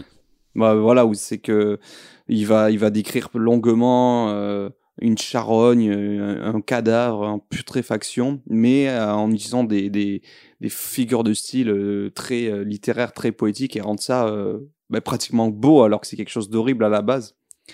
Euh, J'avais une citation de, de Baudelaire que j'ai trouvée ce matin, qui disait Le beau est toujours bizarre. Je ne veux pas dire qu'il soit volontairement froidement bizarre, car dans ce cas, il serait un monstre sorti des rails de la vie. Je dis qu'il contient toujours un peu de bizarrerie, de bizarrerie naïve, non voulue, inconsciente, et que cette bizarrerie qui le fait être particulièrement le beau. C'est son immatriculation, sa caractéristique, renverser la proposition et tâcher de concevoir un beau banal. Donc c'est issu d'un recueil de critiques d'art, euh, Curiosité esthétique, euh, paru en 1868. Et euh, ben, en vrai, c'est marrant parce qu'il associe du coup la, la notion de beau avec euh, le bizarre, quoi. Pour lui, ce qui est euh, justement en fait, euh, et ça me rejoint un petit peu ce que tu dis souvent, Easy. euh, toi, tu aimes bien des fois des, des visages de personnes qui sont atypiques parce que tu trouves ça beau euh, Mm. dans le sens euh, euh, unique un petit peu. C'est ça, c'est rare et tout. Voilà. Et donc je trouvais que le film était assez fort dans le fait, euh, par rapport à cette notion de, nous faire éprouver de la compassion pour ces visages atypiques qui vont s'embrasser goulûment et grogner comme des bêtes. C'est presque, ouais. Enfin, moi, j'étais touché un petit peu, alors que on a l'habitude de suivre des personnes euh, qui sont agréables à regarder quand même, un minimum. Là, dès le départ, je me souviens, Izzy, euh, tu rigolais. tu disais, qu'est-ce que c'est, euh, qu'est-ce que c'est que ça? Pourquoi, pourquoi on la suit comme ça et tout Elle est pas, elle- voilà, esthétiquement, euh, c'est pas, c'est pas très ouf à regarder ou quoi. Elle a des comportements bizarres, elle a la bouche toujours ouverte et tout. Et Mhm. finalement, le film te fait l'apprécier et te rend la personne belle. Et ça, je trouvais ça fort. Tu voulais ajouter quelque chose, Izzy? Je sais qu'au début, j'avais du mal à rentrer dans le film parce que j'étais, enfin, je trouvais ça un peu étrange et son comportement vraiment me perturbait. Surtout que t'avais, sou... enfin, dans mes, si mes souvenirs sont bons, c'était souvent des gros plans un peu sur son visage où elle avait la bouche ouverte, on dirait qu'elle reniflait tout et n'importe quoi, vraiment, euh, ouais, Mm. comme un animal ou voilà. Mais euh, du coup, euh, bah, c'est ça qui est bien avec les films, même en général, c'est que tu t'attaches à ce personnage et du coup, ce personnage vraiment devient touchant et ben tu t'en fous un moment à quoi ça ressemble en fait, tu t'en fous. Mm. Donc pour terminer avec le film, je propose qu'on évoque euh, du coup cette intrigue secondaire où les talents euh, de Tina, à savoir son odorat surdéveloppé, va être mis au service euh, de la police pour euh, enquêter du coup sur euh, euh, une espèce de, réseau de, pédophilie et tout. Qu'est-ce que Zach, je te laisse la parole si tu veux parler de ça et de ce que ça entraîne. Euh, ouais, du coup, euh, il y a du coup cette intrigue euh, secondaire, euh, comme dirait euh, Boris, mais qui au final, euh, pour moi, est principale en fait, parce que euh, je sais pas si c'est vraiment secondaire ou principal, mais bon, on s'en fout. Mais euh, mais elle est vraiment super importante. Au final, Bah, c'est ça, c'est un, c'est un ouais. peu, c'est c'est une intrigue dans l'ombre en fait que tu suis un peu ça. euh, Qui va prendre le secondairement dessus. Mais qui au final euh, est aussi importante que, euh, que la romance entre les deux, tu vois. Ouais. Donc en gros, tout part ouais, de, de ce truc de euh, la carte, la carte qu'elle trouve dans la bouche du mec, enfin dans la coque du téléphone du mec, qui du coup s'avère renfermer des, des vidéos pédopornographiques. Et du coup, de là va se lancer toute une enquête où euh, Tina va être la, la, consultante euh, grâce à son, à son odorat. Et du coup, le premier truc, c'est de retrouver euh, l'appartement en fait de la, de la personne, enfin, ou d'où provient la carte SD, je sais plus, il un truc comme ça, mais en gros, ils doivent retrouver un appartement. Et ils se mettent en planque et, et elle voit quelqu'un qui, qui passe devant. En gros, elle est en planque avec un mec dans une voiture, un flic, je crois. Et elle voit un mec qui passe en trottinette. Et, elle le sent et elle lui dit, elle dit à l'autre, euh, lui, il, pue la haine et tout. Et le mec lui dit, euh, ouais, mais bon, euh, il va peut-être juste se mater un porno, tu vois, chez lui, quoi. C'est juste ça, tu vois. Et au final, elle se barre de la voiture, elle fonce et elle va jusqu'à l'appartement. Et elle y va jusqu'à ouvrir la boîte aux lettres pour sentir à l'intérieur de la maison. Et, en fait, c'est un couple qui a l'air totalement normal qui ouvre. Et en mode, mais qu'est-ce que vous foutez? Pourquoi vous vous sentez à l'intérieur de ma boîte aux lettres, machin Et on entend même un, un gosse gueuler derrière, tu vois. Et, euh, et en partant, Tina, elle dit, euh, elle dit, euh, il y a vraiment un truc ultra bizarre dans cet appartement. Ouais, Il se passe des trucs pas nets avec le. Ouais, qu'est-ce que t'as dit? Ouais, elle disait genre, ouais, je crois que ça pue beaucoup, genre ça infeste Mm. limite. genre, c'est vraiment pas bon, quoi. Du coup, c'est comme Mm. un radar rouge, genre un truc comme ça. Ouais. Et, euh, et voilà, ouais, du coup, bah, elle réussit à les convaincre, en fait, de, de, de retourner là-bas. Et, euh, et du coup, effectivement, ils trouvent bah, une caméra avec des trucs euh, bizarres. Et du coup, ils, interpellent le, le couple. Puis il y avait le truc, je crois, qui les a euh, euh, forcés à, aller enquêter là-bas, c'est que le gosse n'était pas recensé ou un truc comme ça. Il y avait un truc dans le genre, et c'est ça qui aussi les a poussés, en plus de l'intuition de Tina, à, aller faire une perquisition dans l'appart, enfin une perquisition vite fait parce que ils, ils- ils forcent la serrure et ils entrent un peu comme ça, quoi. Ouais, justement, je crois qu'ils avaient demandé euh, s'ils avaient un mandat ou un truc comme ça, et en fait, ils avaient rien du tout. Donc, euh, Ouais. ils sont plus allés à. Ils ont forcé l'entrée, Ouais. quoi. Mais ils ont bien fait. euh. Mm. Mhm. Bah vas-y, si tu veux continuer, Easy. Mais je sais qu'après, moi, c'est un peu flou. Enfin, en fait, ce qui m'avait vraiment marqué le film, c'était vraiment le début, tout ça. Et la deuxième partie, je sais pas, je l'ai un peu. Ouais. moins retenu parce que justement je trouvais ça choc enfin pas choc mais ce sujet en fait là je m'attendais pas du tout à un truc pédo Ouais. pornographique genre ça sort euh, ça sort pas de nulle part parce qu'au final ça ouais. prend sens tout ça De et fou. juste euh, en fait j'arrivais pas à passer outre ça et euh, Mm. pour moi c'est pas qu'un truc secondaire c'est vraiment un Ah truc non, qui sûr. quand il est arrivé t'es en mode oh genre c'est beaucoup Ouais. trop fort beaucoup trop tabou beaucoup trop Mm. pas du tout assez parlé que c'est ouais, Mm. c'est très bizarre. Et du coup, ouais, suite à cette scène, du coup, il rentre dans bah, dans l'appart et euh, je crois que c'est oui, c'est pas le premier soir. Enfin, c'est pas la première fois, c'est la deuxième fois quand ils reviennent dans l'appartement Ouais. où ils euh, forcent l'entrée. Et euh, c'est quoi? C'est dans une coupe. Ouais, dans une coupe, ouais. Ce qui est une sorte de studio photo un peu dans l'appartement avec Ouais. des sortes de parapluies pour faire refléter la lumière et tout et, et du coup bah elle, elle s'est fait vraiment comme un comme un comme un chien euh, Ouais, un chien de flic, euh. ouais voilà et sent partout et elle trouve voilà Ouais, dans et une elle coupe. trouve euh, une caméra euh, et euh, du coup dessus avec des vidéos euh, que euh, on ne voit pas mais on se doute du coup que c'est des trucs euh, on entend. pas foufou. Mais ouais on entend des cris enfin Ouais, c'est assez horrible euh, ouais. Et donc euh, dessus, ouais, effectivement, on trouve euh, donc des vidéos où euh, c'est des, des gens qui abusent d'enfants. Et en plus, encore pire, de bébés, de nourrissons, quoi.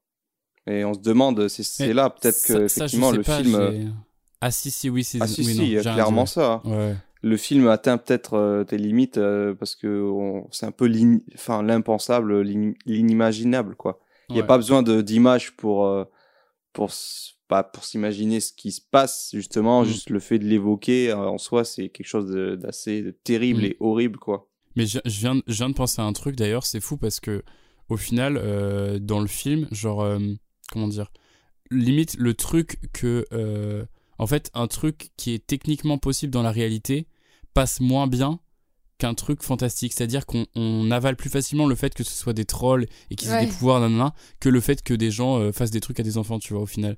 Ça, c'est- il y, a- Ouais. il y a un peu ce truc-là entre euh, ouais, l'humanité et tout, et au final, les, les monstres sont plus humains que les, que les humains, quoi. Tellement c'est Ouais, dégueulasse. je suis totalement d'accord genre en fait tu crois plus l'histoire de troll de tout ça de Mm. Enfin alors que ça ça en fait je sais pas pour moi ça rompt un peu le, le truc et c'est aussi pour ça que je trouve que la révolution de troll se fait aussi rapidement entre guillemets parce que je trouvais que c'était assez rapide quand même euh, le fait qu'on dise que c'est des trolls c'est Ouais, aussi- enfin, pour moi c'était aussi pour passer à cette deuxième partie un peu genre pour moi c'est un peu divisé en deux genre t'as le début euh, intrigant féerique beau limite Mm. genre euh, Mais toujours vraiment, vachement euh, inquiétant, je trouve. hein. Ouais, toujours bizarre. hein. Non, mais faut, faut pas oublier le côté glauque. C'est pas non plus féerique, tout ça, non. Mais, Non, mais euh, il y, a un- il y a un truc euh, d'ailleurs avec la, avec la musique, fait genre tout le début est super, euh, est super Ouais. glauque en termes de musique. Et en fait, dès qu'il y a la révélation du troll, après t'as une musique super joyeuse où il court à poil dans les bois et tout. Et après, et dès hippie. et, et parce que en fait, c'est un peu ce truc de genre euh, Tina euh, cherche qui elle est depuis le début, même depuis le début de sa vie en fait. Et là, elle a enfin compris qui elle était. Donc elle est contente, ha ha ha, nanana. Et puis, mais en fait, passé l'euphorie de la découverte, euh, la musique elle redevient super sombre et en fait il y a que je crois qu'il y a que cette scène là où il y a une musique joyeuse au final. Tout le reste du film c'est une ambiance ultra pesante ultra glauque au final. C'est comme euh, l'allégorie de la vie au final. c'est un peu ça. c'est horrible. En fait, moi, quand j'évoque euh, cette intrigue et je dis que pour moi elle est secondaire, euh, effectivement, en fait, au départ, elle, elle semble secondaire, mais petit à petit, elle va euh, venir empiéter sur la principale, puisque en fait, Vor va être directement lié à ces histoires euh, terribles, quoi. Mm. Euh, moi, moi, euh, j'ai pas du mal à croire euh, aux atrocités là commises par les humains, mais je suis d'accord avec le fait que du coup, ça rend les humains plus monstrueux que les monstres eux-mêmes, ça Ouais. c'est sûr. Et après, je dis que c'est secondaire dans le sens où moi qui n'ai vu, qui j'avais vu le film qu'une fois, il y a six ans, je me souvenais bien plus du fait que, bah, en fait, c'est des gens, on découvre qui sont des trolls et il y a une histoire entre les deux, mais je savais plus exactement comment ça se finissait ou quoi.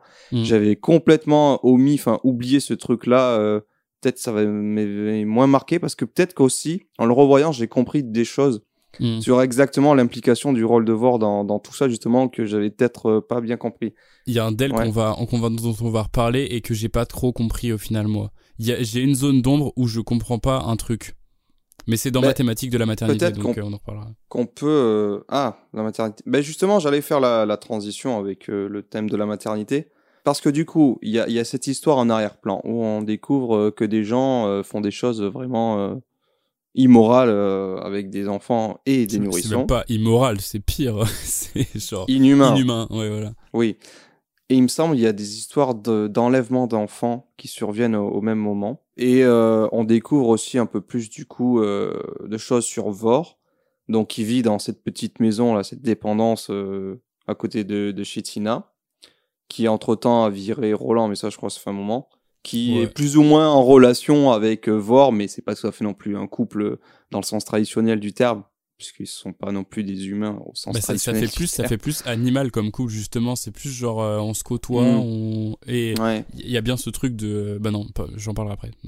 Vas-y continue. Et, euh, et du coup, euh, on découvre donc cette fameuse scène où il semblait accoucher de quelque chose. Il a véritablement accouché d'une d'une créature. Enfin, il y a quelque chose qui est enfermé dans le frigo où il vit, mais vraiment bien enfermé puisqu'il met du espèce de gaffeur tout autour là. Enfin, en Et c'est déjà dans une pas boîte. ouvre.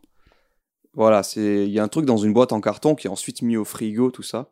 Et Tina, euh, en fouillant dans ses affaires, enfin quand il est absent, elle découvre du coup qu'il y a euh, une espèce d'être. euh, bon, on peut penser directement à un bébé troll qui siège du coup dans, dans ce truc en carton. Puis là, il y a Vor qui débarque et qui dit euh, Oui, euh, ils sortent de moi de temps en temps. euh, Mm. Et euh, t'inquiète pas, il est bien au frigo. Enfin voilà, c'est sa place. Il Donc, s'appelle euh, ça un et un i un i- i- Icit. Icit. Ça s'écrit H-I-I-S-I-T. Voilà. Et dit qu'en gros c'est des œufs, c'est des œufs non fécondés.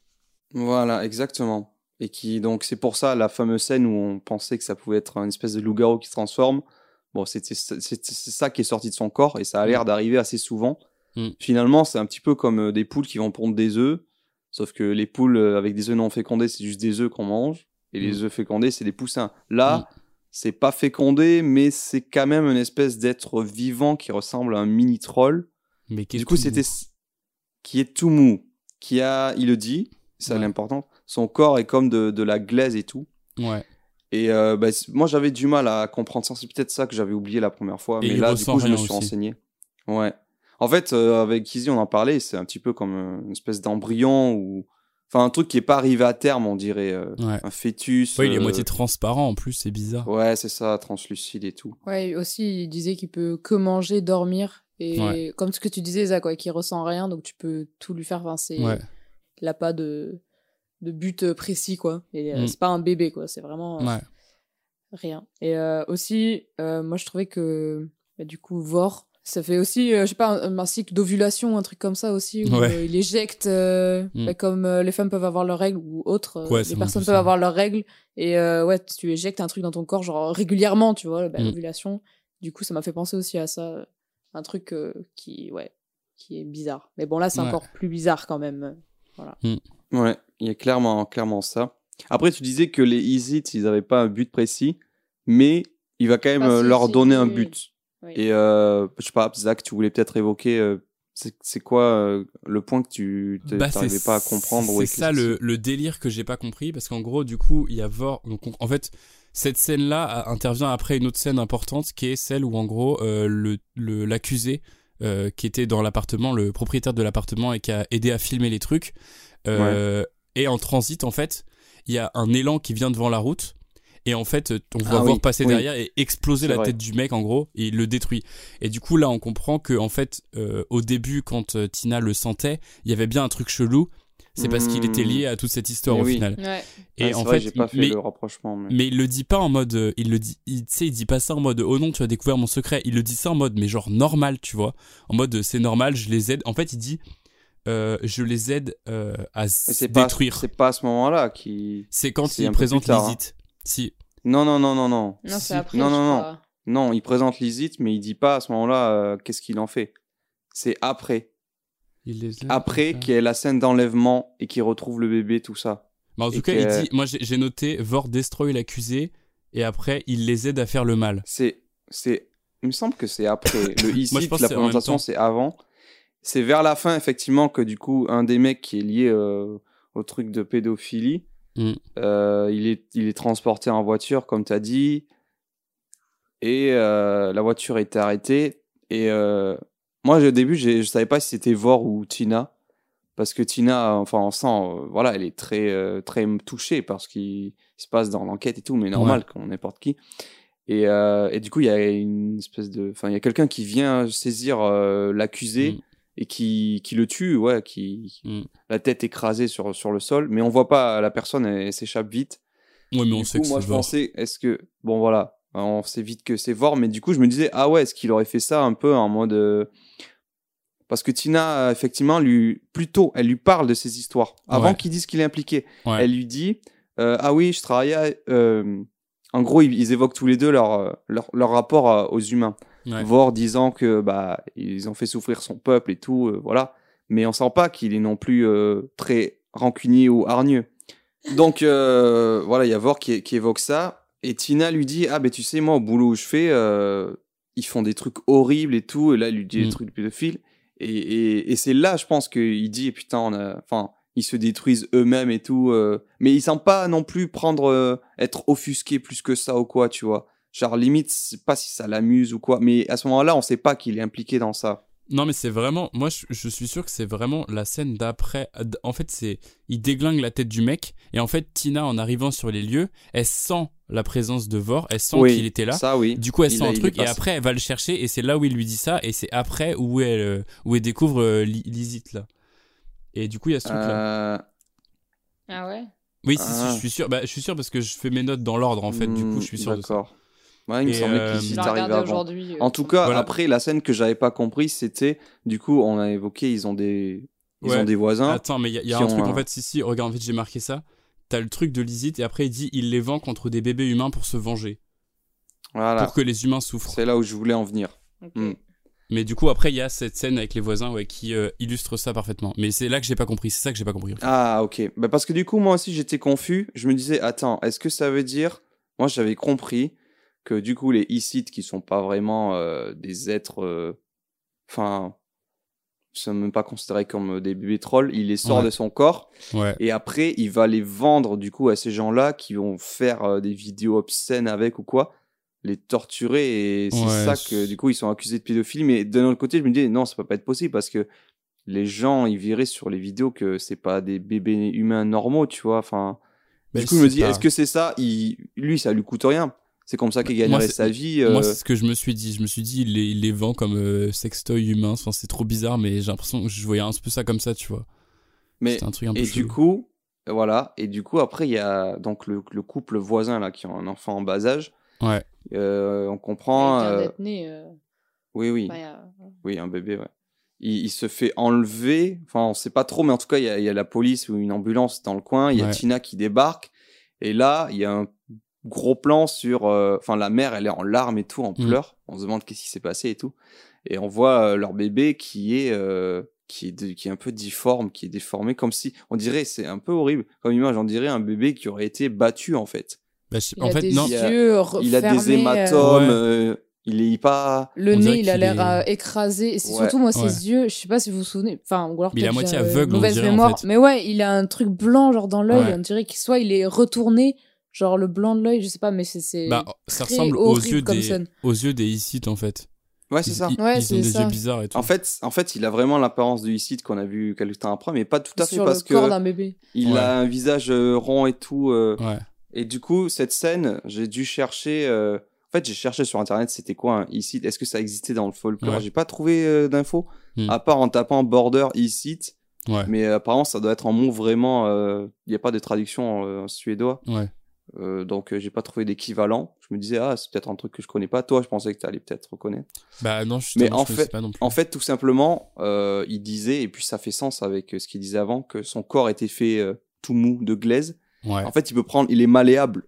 Il Ouais, peut prendre la forme qu'il veut. Du coup, en, en fait, pour moi, c'est qu'en gros, il aurait volé le bébé humain des, Ouais, il le des- remplace du couple par, et le remplace par le Isid Ouais. qui l'a modulé Mm. pour lui faire prendre la forme du bébé. Et Isid, tu te souviens, tu m'avais dit, euh, c'est vrai que la première fois que le couple voisin rencontre euh, Vor, Ah oui. Ouais. il fait quoi? Tu sais, il. Ah, non. Mais si. Ah oui, si, si, bah, il l'aime pas, il le trouve bizarre. euh. Non, c'est Ah pas oui, non, ça. si, si, si. Non, si, je me souviens. Oui, euh, bah, euh, je me rappelle que Vor, il se rapproche de, du bébé. Et Mm. du coup, bah, ils viennent d'avoir le bébé. Et je crois que c'est le père ou la mère, je sais pas, ils le tiennent dans les bras, le, le bébé. Et t'as Vor qui se rapproche de manière très bizarre et qui bah, se penche sur sa tête vraiment pour regarder sa tête. Et du coup, on peut Ouais. interpréter ça plus tard que, bah, je sais pas, il essaye d'analyser sa, sa tête pour pouvoir le moduler après. euh, Mm. parce qu'il était déjà dans ce coup-là, il était déjà dans Ouais. sa profession. quoi. Il, il a sélectionné sa prochaine proie, quoi. En Ouais, fait. c'est ça, il a Même trouvé- si euh, on pense qu'il est avenant. euh, Puis surtout, je sais pas s'il avait, il habitait déjà chez, euh, si si, il habitait déjà justement chez, euh, enfin à côté de chez Tina. Ouais. Mais euh, Mais oui, non, oui, il habitait déjà là-bas. Donc, Ouais. Donc, en fait, tout simplement, l'histoire du trafic derrière tout ça, c'est voir qui utilise les e qui sortent de son corps pour aller chercher, voler des, des bébés humains, les remplacer par ça. Ouais. Et ensuite, les bébés humains, pour moi, il les revend Ouais. à ces, euh, ces pédophiles qui en font des choses horribles. Et ça. lui, il touche son pactole. Et sa justification, comme tu as dit, c'est euh, se venger en fait euh, du sort que les humains ont réservé à son peuple depuis Ouais. des générations. Quoi. En fait, c'est qu'ils disaient qu'ils volaient leur bébé. Du coup, euh, parce qu'en gros, ouais, il y a cette histoire de, aussi de, du coup, de Tina qui essaye d'aller chercher euh, sa véritable nature et qui apprend auprès de son père que, en fait, il travaille dans un, hôpital psychiatrique et que ses parents étaient internés là-dedans et que elle est née et du coup, euh, il l'a, euh, il l'a récupérée en fait pour s'occuper d'elle et, et voilà, pendant que ses parents se faisaient faire des expériences horribles dessus quoi. Ça renvoie à ce que je disais plutôt, le truc de génocide. Bon, je veux pas non plus faire le, le parallèle, mais un petit peu euh, des expériences nazies euh, qui Mm. étaient faites euh, Ouais, sur clairement. des peuples jugés inférieurs, tu vois. Lui, en fait, on pourrait penser que c'est un peu le peuple supérieur parce que mais ils ont des capacités que nous on n'a pas. Ouais. Mais voilà, ils sont, c'est clairement un peu une évocation de, de, ouais, d'un de génocide et de, de race inférieure euh, aux Ouais. yeux de certains qui auraient été exterminés, quoi. Clairement. Est-ce que vous souhaitez ajouter quelque chose d'autre? Euh... Si, elle s'appelle Patina, son vrai nom c'est Reva. Ah oui, c'est vrai. Mais on s'en bat un peu les euh, couilles maintenant. Ah si, il y avait ça que je trouvais marrant aussi, que j'avais Elle noté. apprend ça. C'est son père qui lui dit, c'est ça? Ouais. Elle lui dit, bah, Elle lui c'est dit, quoi mon vrai nom? Ouais, c'est ça. Et Finalement, il a choisi un nom qui ressemble un peu, quoi. euh, Ouais. Et euh, ce qui est marrant aussi, c'est que il y avait euh, ce truc de genre, euh, elle va, et il lui dit, bah tes parents ils sont enterrés là-bas. Et en fait, elle va dans un cimetière. Et alors, je sais pas si c'est la Suède, euh, tous les tombes sont comme ça, mais en fait, c'est juste, on dirait, euh, on dirait un, un champ de menhir euh, de, de Bretagne, tu vois. Genre, c'est que des cailloux. hein. Ouais, des menhirs, euh, des menhirs euh, miskines, tu vois, ils sont tout petits. Mais genre, euh, en fait, euh, c'est marrant parce que ça renvoie à ce truc de, il y a euh, dans la légende, même si vous avez vu le lu, vu ou lu le Hobbit, les trolls à la lumière se transforment en pierre. Et du coup, ça te, t'as ce truc de, le cimetière des trolls, c'est uniquement des cailloux, tu vois. Et je trouve ça trop bien. Je trouvais ça. Ah, j'ai euh, pas je vu le Hobbit. J'ai pas vu le Hobbit et je l'ai pas lu non plus, donc je savais pas du tout. Mais Donc c'est- c'est- c'est explique dans- pas mal de choses. Dans le folklore, c'est ça, ouais. Parce qu'au début, je m'étais dit, c'est quoi Ils ont pas le budget pour tourner dans un vrai, dans un vrai cimetière ou quoi Bah Mais, euh, non, euh, après c'est qu'aussi c'est des gens, on s'en bat les couilles, tu vois. Enfin c'est des, Oui, c'est pour ça. Ils sont un peu Ouais, inférieurs, j'ai du coup bah ils, ça, ils mais- mettent des cailloux quoi. Oui, c'est ça, genre Mm. pas de respect. Genre, tu sais, Mm. déjà, il, elle se faisait. Enfin, cette euh, nature de population se faisait, genre, euh, déjà exploiter tout ça, tout ce que tu veux. Et en plus, il y a même pas d'hommage vraiment pour leur mort. Puis même, ça, ça paraît tout petit, quoi. Tu Mm. pourrais compter les pierres, mais il y en a vraiment pas beaucoup. Et Bah c'est ouais. encerclé un peu d'un grillage. euh, Enfin, oui, c'est. Il y en a vraiment peu. Mm. Donc. euh, Bah, c'est vrai que ça fait. euh, on a voulu les effacer de l'histoire. euh, ça fait un peu fausse commune, quoi. On a juste mis clairement. une pierre là pour. euh, ils sont tous anonymisés. Mm. Il n'y a, il y a aucun nom, il n'y a aucune stèle, tu sais Mm. pas qui est qui. Ils sont tous mis au même rang, c'est juste, ah, c'est des, des, des trucs. Mais euh, ouais, intéressant ton truc. euh, je savais pas non plus euh, qu'ils se transformaient en pierre et tout. Même si j'ai vu le Hobbit, mais il y a longtemps. Je savais pas si c'était. Mais C'est il- dans il- le livre ou dans les films qu'il y a Dans ça tout. aussi Mais il, il me semble que en fait c'est que c'est genre tu sais c'est c'est dans au début genre euh, les nains ils sont enlevés par les par trois trolls qui veulent les bouffer et en fait Gandalf il arrive et pour les sauver il fait venir le soleil plus vite et il se transforme en pierre après. Mais il me semble que dans le folklore Mm. euh, global en fait euh, les trolls se transforment vraiment en pierre euh, au soleil ou un truc comme ça quoi. Genre, mais comme les vampires qui n'aimeraient pas le soleil, c'est ça? Parce que là, du Ou- coup. euh, Ouais, un peu, mais là, ça a pas l'air d'être pareil, tu vois. Ou alors, est-ce que c'est bah un oui, truc. parce euh, que sinon ils vivraient que la nuit. Mais ça se trouve, bah non, là, c'est sûr que c'est pas ça. Mais après, ça se trouve, c'est moi qui surinterprète, ou alors c'est un truc de. euh, de Ah non, euh, mais- c'est peut-être- référence. C'est peut-être juste un clin d'œil, tu vois. Ou alors, il y a un délire de. euh, en mode, euh, bah, c'est des trolls évolués, tu vois, euh, et qui ont plus ce problème-là, ou un truc comme ça. Mais, euh, mais je sais pas, en même temps, on peut, on peut se dire ça aussi parce qu'il y a ce truc de. Ils ont fait des les humains ont fait des expériences sur eux. Du coup, ils ont Ouais, peut-être modifié un peu, tu vois. Mais après, là, je pense que je vais trop loin. C'est juste une référence et je trouvais ça stylé, quoi.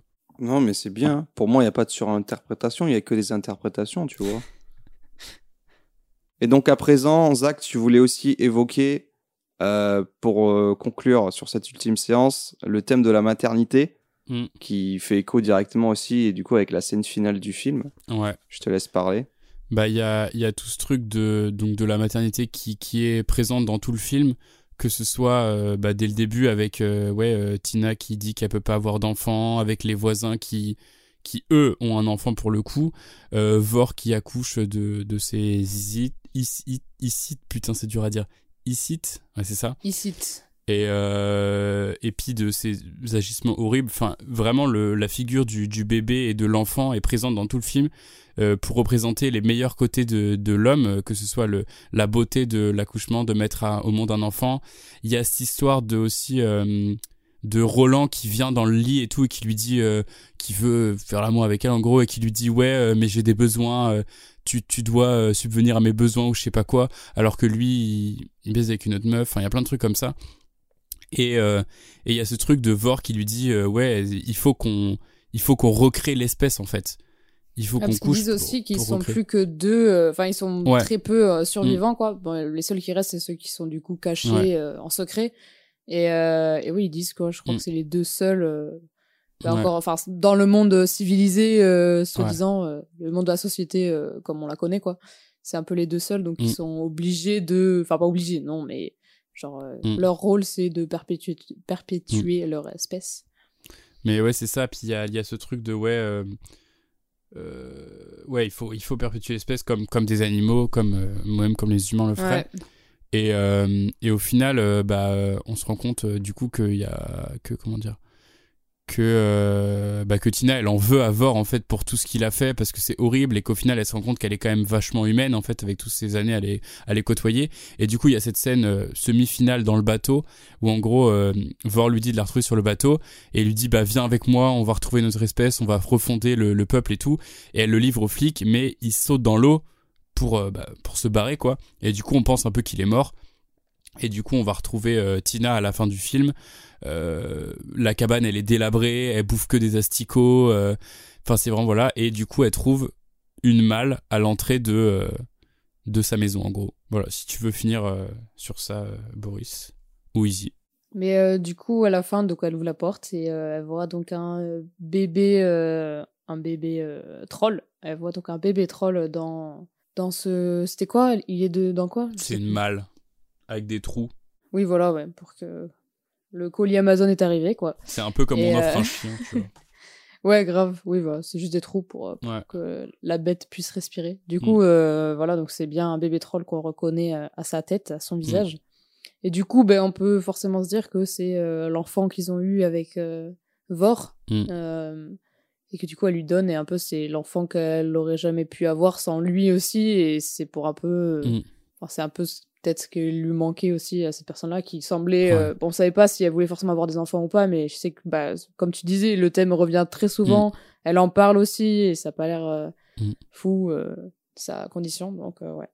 À la fin, on voit ça. Et je crois que c'est un des derniers plans. euh, Ouais. Je crois que c'est ça le dernier plan, quoi. C'est juste Ouais. elle et le bébé. Mais elle a pas l'air. euh, Enfin, elle, est- contente, quoi. Bah, c'est ça le truc, c'est que euh, tu pars d'une scène semi-finale euh, où, euh, où elle est vraiment super vénère, elle le livre et tout, machin, et elle veut plus jamais le revoir, à un truc où au final, bah, la vue d'un enfant, de, de la vie, alors qu'elle est persuadée de pas pouvoir euh, la, la créer, de la voir, euh, de, en fait, devant le fait accompli. Puis avec cette, euh, il y a une carte postale de, de la Finlande du coup avec, donc ce qui signifie Ah oui, que ouais, Vor ouais. est toujours vivant et qu'il a trouvé les autres, ou au moins qu'il est en quête des autres. Et du Ouais. coup, voilà ce truc de bah, la, maternité qui la rattrape. Et puis, euh, et au final, c'est un peu ce qui lui manquait dans sa vie parce que là, elle avait plus l'air de faire grand chose de toute façon. Ouais. Et voilà, mais avec ce bébé maison, qui est. ouais. Ce bébé extrêmement bizarre. Et c'est ça que je disais euh, qui était peut-être fait en synthèse parce que je le trouve vachement bizarre ce bébé. Ah oui, oui. T'as ouais. l'impression que c'est Oui, un bah, vrai pense, bébé mais hein. qui est euh, modif en synthèse, tu vois. Ouais. Bah, c'est peut-être le seul effet spéciaux. euh, Enfin, non, pas le seul Non. effet spéciaux, mais euh, non, non, mais genre euh, que tu vois que c'est pas, Ouais. C'est pas vrai quoi. Comparé aux animaux, par exemple, c'est ça que je veux dire. Ouais, ouais. Les animaux qui ont l'air euh, vraiment vrais, pourtant dans Mm. plein de films, souvent tu vois les bêtes, euh, c'est n'importe Ouais. quoi. Même des chats ou quoi vont être en synthèse, alors Mm. que là, non. euh. Donc euh, ouais, et ouais, donc ça se finit, euh, ça se finit comme ça. Eh bien, merci beaucoup à tous les deux pour euh, vos précieuses analyses. La séance est terminée, il est temps de faire un bilan et de lancer le générique.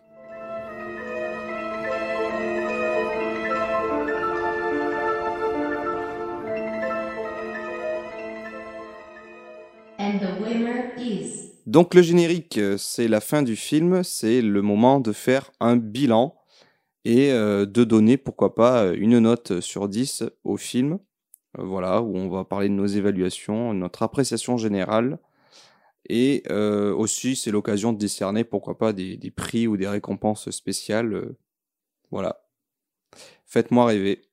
Donc, bah, je vais commencer, si, vous le permettez, en disant, bah, moi, en revoyant le film, euh, j'ai- mieux compris certaines choses. Alors, de manière générale, c'est un film que j'aime beaucoup. Euh, surtout parce qu'en fait, il aborde la légende du troll comme je l'avais jamais vu avant. Euh, moi, quand je pense au troll, euh, je pense à certains films où j'ai pu en voir. Je pense au troll dans Harry Potter 1 à la fin.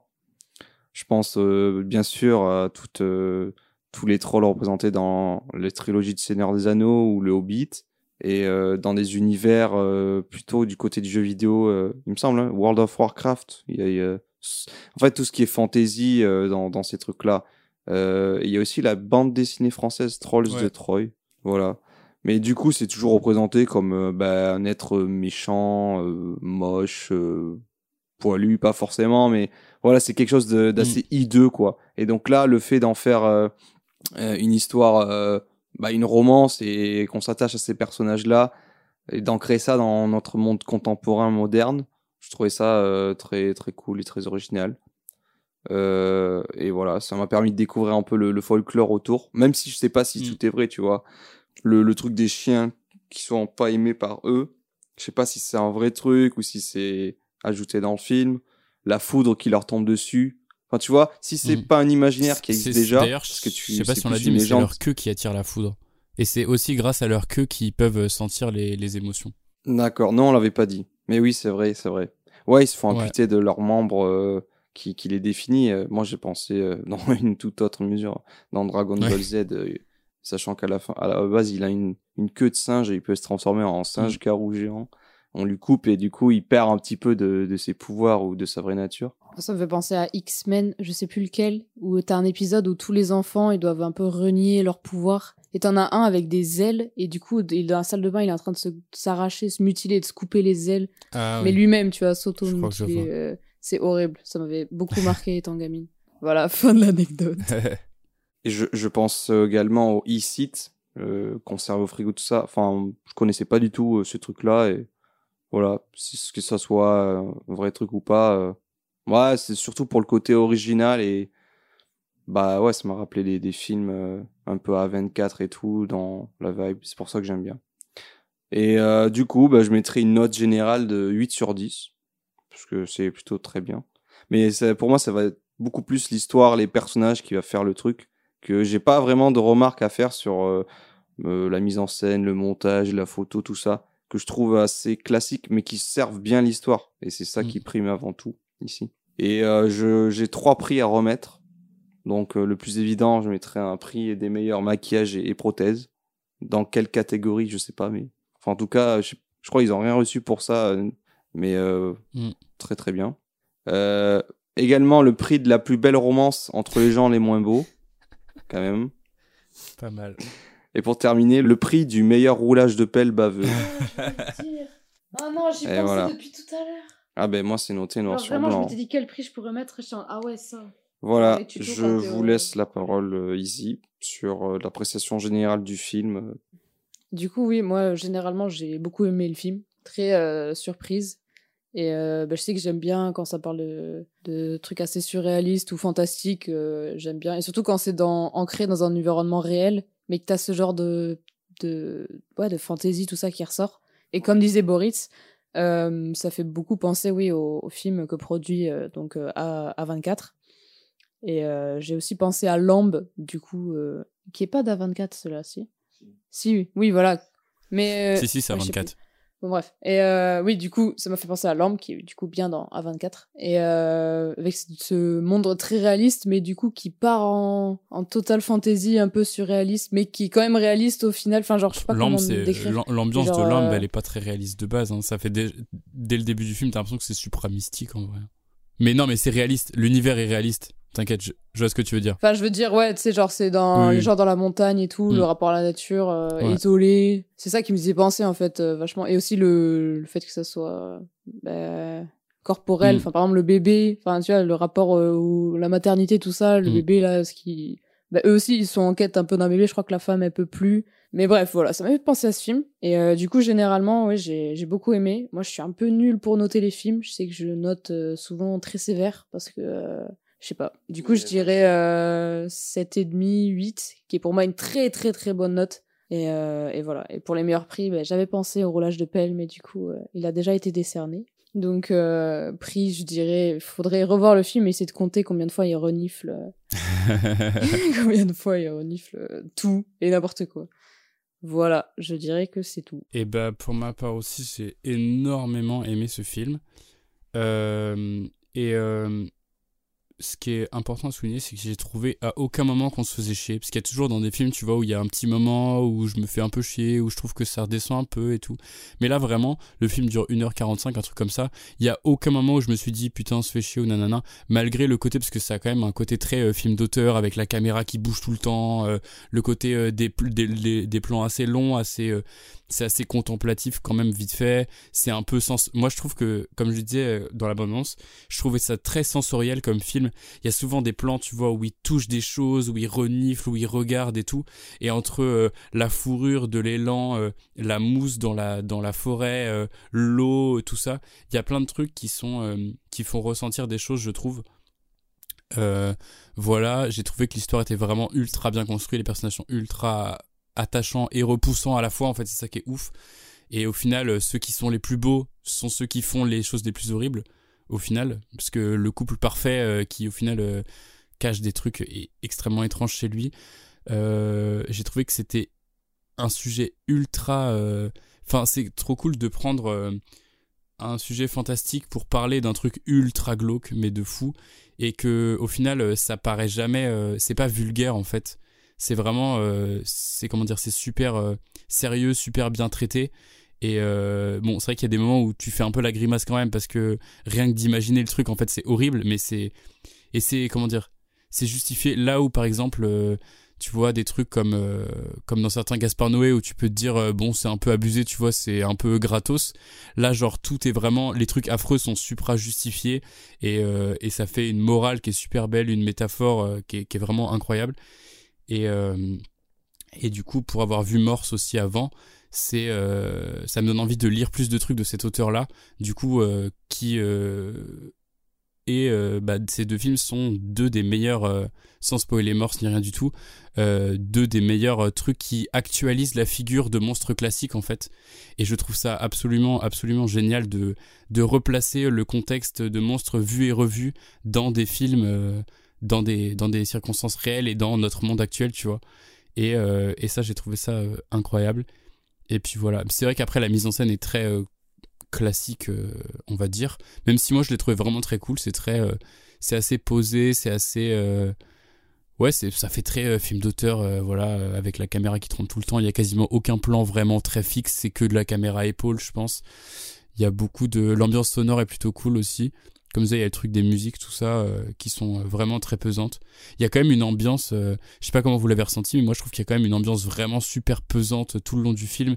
Et tu passes le film à te demander euh, qu'est-ce qui se passe, qu'est-ce qu'il y a. Enfin, je sais pas, on a vraiment l'impression d'être un peu à la place de, à la place de Tina en finale, et ça c'est cool. Et voilà. Et pour une note, moi, je mettrais bah, 8, pareil. hein. Mais en vrai, ça frôle le 9, mais, euh, mais c'est plutôt un 8 quand même. Mais j'ai trouvé ça vraiment, vraiment excellent.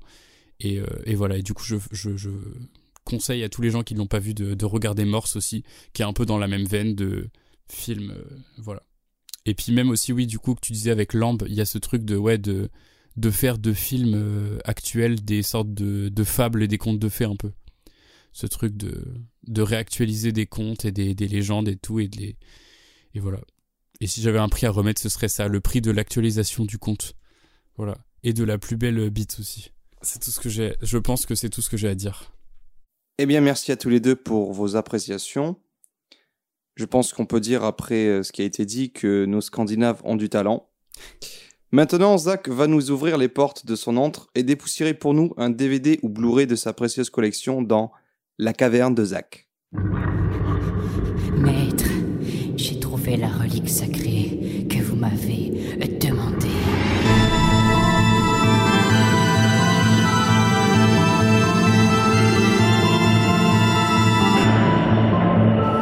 La caverne de Zach. Bienvenue dans la caverne, la chronique des fans de support physique et de films bien chelous. Aujourd'hui, j'ai dépoussiéré pour vous Les Sorciers de la Guerre de Ralph Bakshi, sorti en 1977.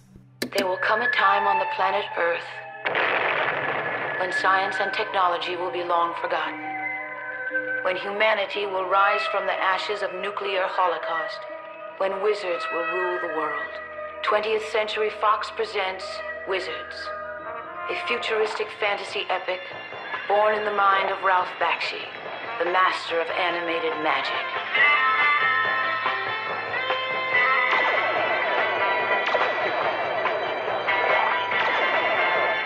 Ralph Bakshi est un réalisateur trop souvent sous-estimé lorsque l'on parle d'animation pour adultes.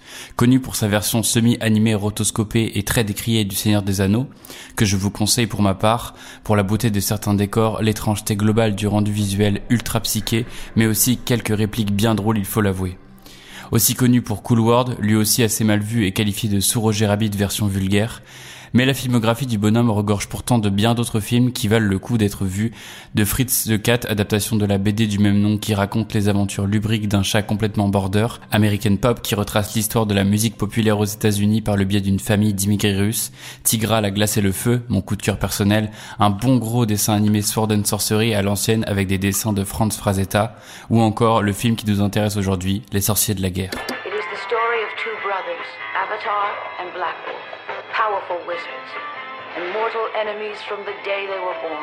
Ce film raconte donc l'affrontement sans fin entre deux frères magiciens, Avatar et Black Wolf, dans un monde post-atomique redevenu monde de fantasy par mutation. En gros, l'inverse de En avant quoi. Le film est un savant mélange de plein de trucs. On y retrouve donc le bestiaire du merveilleux, avec les fées, les elfes, les lutins, les mages, les monstres et les châteaux maléfiques et les forêts enchantées, mais aussi celui de la guerre et du monde moderne déchu, avec des tanks, des avions, des masques à gaz, des tranchées ou encore des ruines, le tout baignant dans une piscine de LSD sur lequel stagnerait un nuage de weed.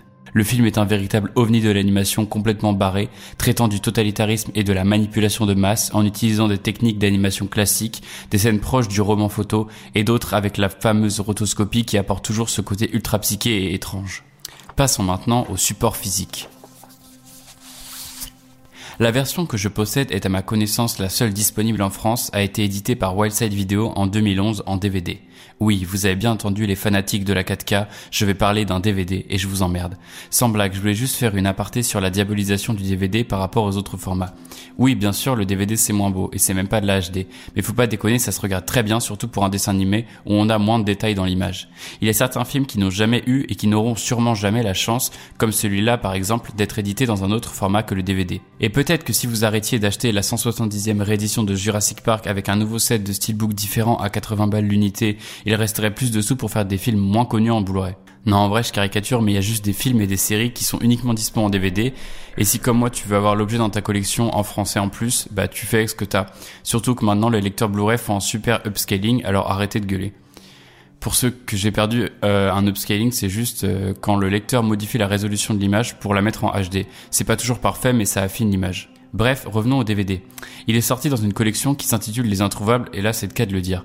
Une collection excellente qui permet de redécouvrir beaucoup d'excellents films plus ou moins connus, allant des films de Kurosawa à Suspiria de Argento. Je suis pas toujours fan des collections qui dénaturent en général l'affiche officielle avec des bandeaux chartés pour tous les films, mais là ça passe, c'est plutôt sobre et, sympa, surtout que c'est des versions euh, remasterisées qui possèdent souvent euh, beaucoup de bonus bien sympas. Les bolus d'ailleurs, parlons-en. On retrouve un entretien avec le réalisateur de 34 minutes, trois bandes annonces d'époque. Après, on a les classiques trucs qui servent plus à grand chose maintenant que tout le monde a internet. Et encore à l'époque, ça servait déjà pas à grand chose, à savoir une galerie photo et la filmographie du réalisateur. Et pour finir, on a le film sans dialogue, donc uniquement avec les musiques et les sons. J'ai pas encore trop compris l'intérêt de la chose, mais ça peut être sympa, surtout que la bande originale du film, principalement composée de nappes de synthé psyché, vaut le détour et que le design sonore est vraiment cool, surtout vers la fin. Mais je n'en dirai pas plus, sinon ça spoil.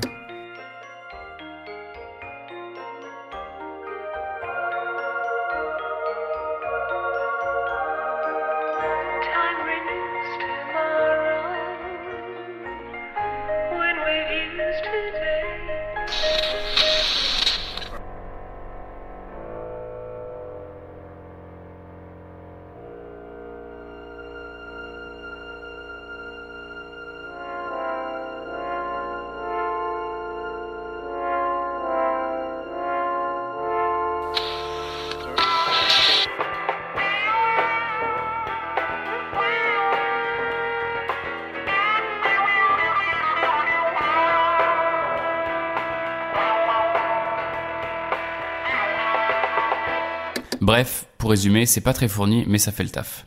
Ah, et pour finir, j'ai oublié de préciser, mais tout est en VOSTFR, pas de doublage pour cette fois. Désolé fans de la VF. Eh bien, amoureux des films chelous et du format physique, c'est l'heure. Les portes de ma caverne vont se refermer. Je vous souhaite un bon déballage, un bon visionnage et un bon archivage.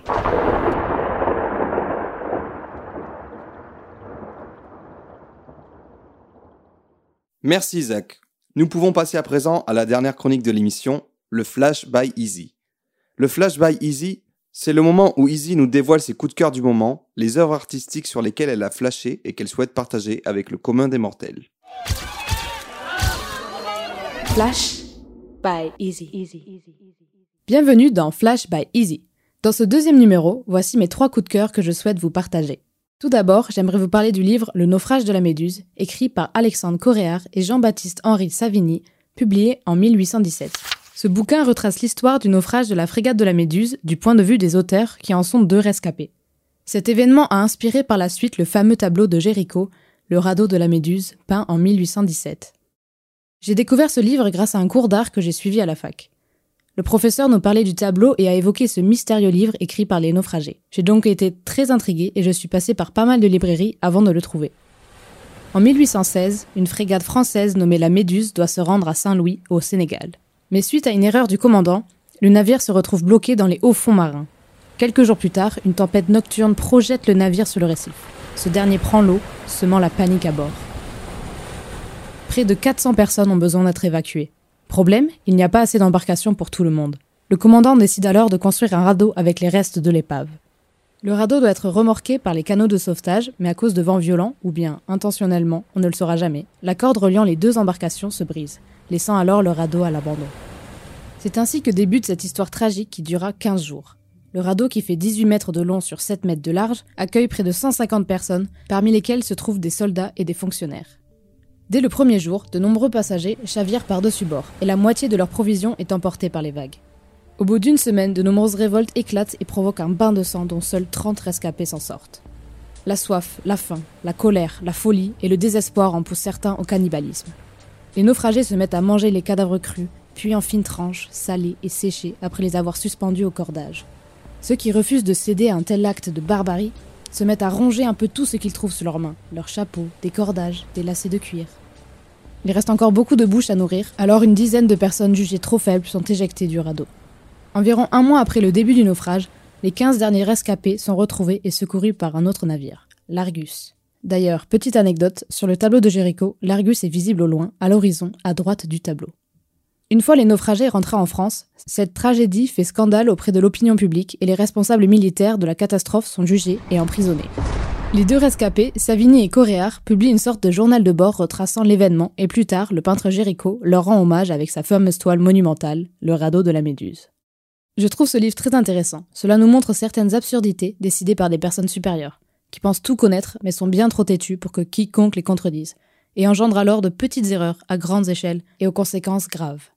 J'ai pensé au Titanic qui, faute de vouloir arriver plus vite pour rendre ce paquebot nommé l'insubmersible encore plus impressionnant, s'est retrouvé à ne pas pouvoir manœuvrer à cause de sa vitesse et a fini par heurter un iceberg. Bref, revenons au livre. Le fait qu'il s'agisse des rescapés du radeau rend le récit d'autant plus authentique et crispant lorsqu'ils décrivent ce qu'ils ont vécu. À l'intérieur du livre se trouvent quelques schémas et dessins du radeau pour visualiser à quoi ça ressemblait. Je ne connaissais pas toute l'histoire derrière le célèbre tableau de Jéricho, et désormais je trouve même le tableau assez soft. Il est épuré de nombreux détails bien crado que j'ai pu citer un peu plus haut.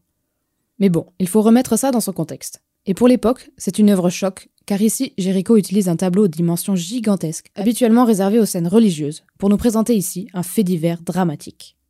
Par ailleurs, cette œuvre entre dans le courant artistique du romantisme et rompt de manière directe avec le néoclassicisme. Suite à cela, il y a eu de nombreuses adaptations et références en littérature à travers des romans et surtout des bandes dessinées, mais aussi en musique et au cinéma. Maintenant, je souhaiterais vous parler d'un artiste musical que m'a fait découvrir Zach il y a quelque temps. Il s'agit de Yom, un compositeur clarinettiste français de son vrai nom, Guillaume Huméry. Son style mélange des chansons klezmer, musique traditionnelle des juifs askénazes, d'Europe centrale et orientale, totalement modernisée en y ajoutant du jazz contemporain et ou du rock progressif. Il débute activement à la fin des années 90 et a sorti plus d'une dizaine d'albums depuis les années 2000, souvent composés en duo. Comme par exemple l'album Unu avec le trompettiste Ibrahim Malouf en 2009, Puis, plus tard, en 2012, l'album Green Apocalypse, composé avec le joueur de guimbarde chinois Wang Li. Ce genre de musique instrumentale m'apaise beaucoup et m'aide à la création grâce à sa mélodie prenante et son effet transcendant. Voici Picnic in Chernobyl, le premier son que j'ai découvert et qui m'a donné envie de découvrir cet artiste.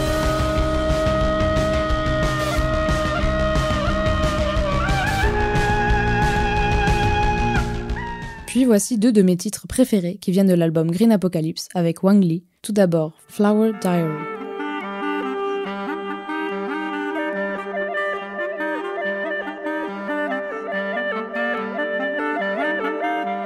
Et enfin, Réflexion.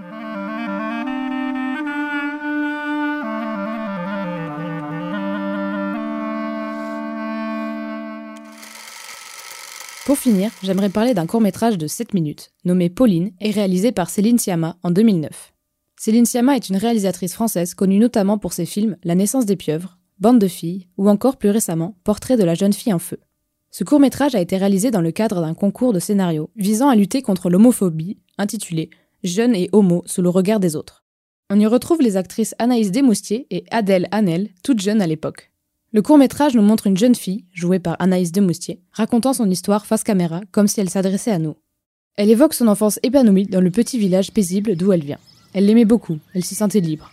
Tout le monde se connaissait et l'on ne s'y sentait jamais seul. Mais un jour, elle se fait outer par son ex-petit ami. C'est-à-dire que ce dernier révèle son homosexualité publiquement contre son gré. Suite à cela, plus personne ne la regardera comme avant, ni même ses parents, son frère ou ses amis.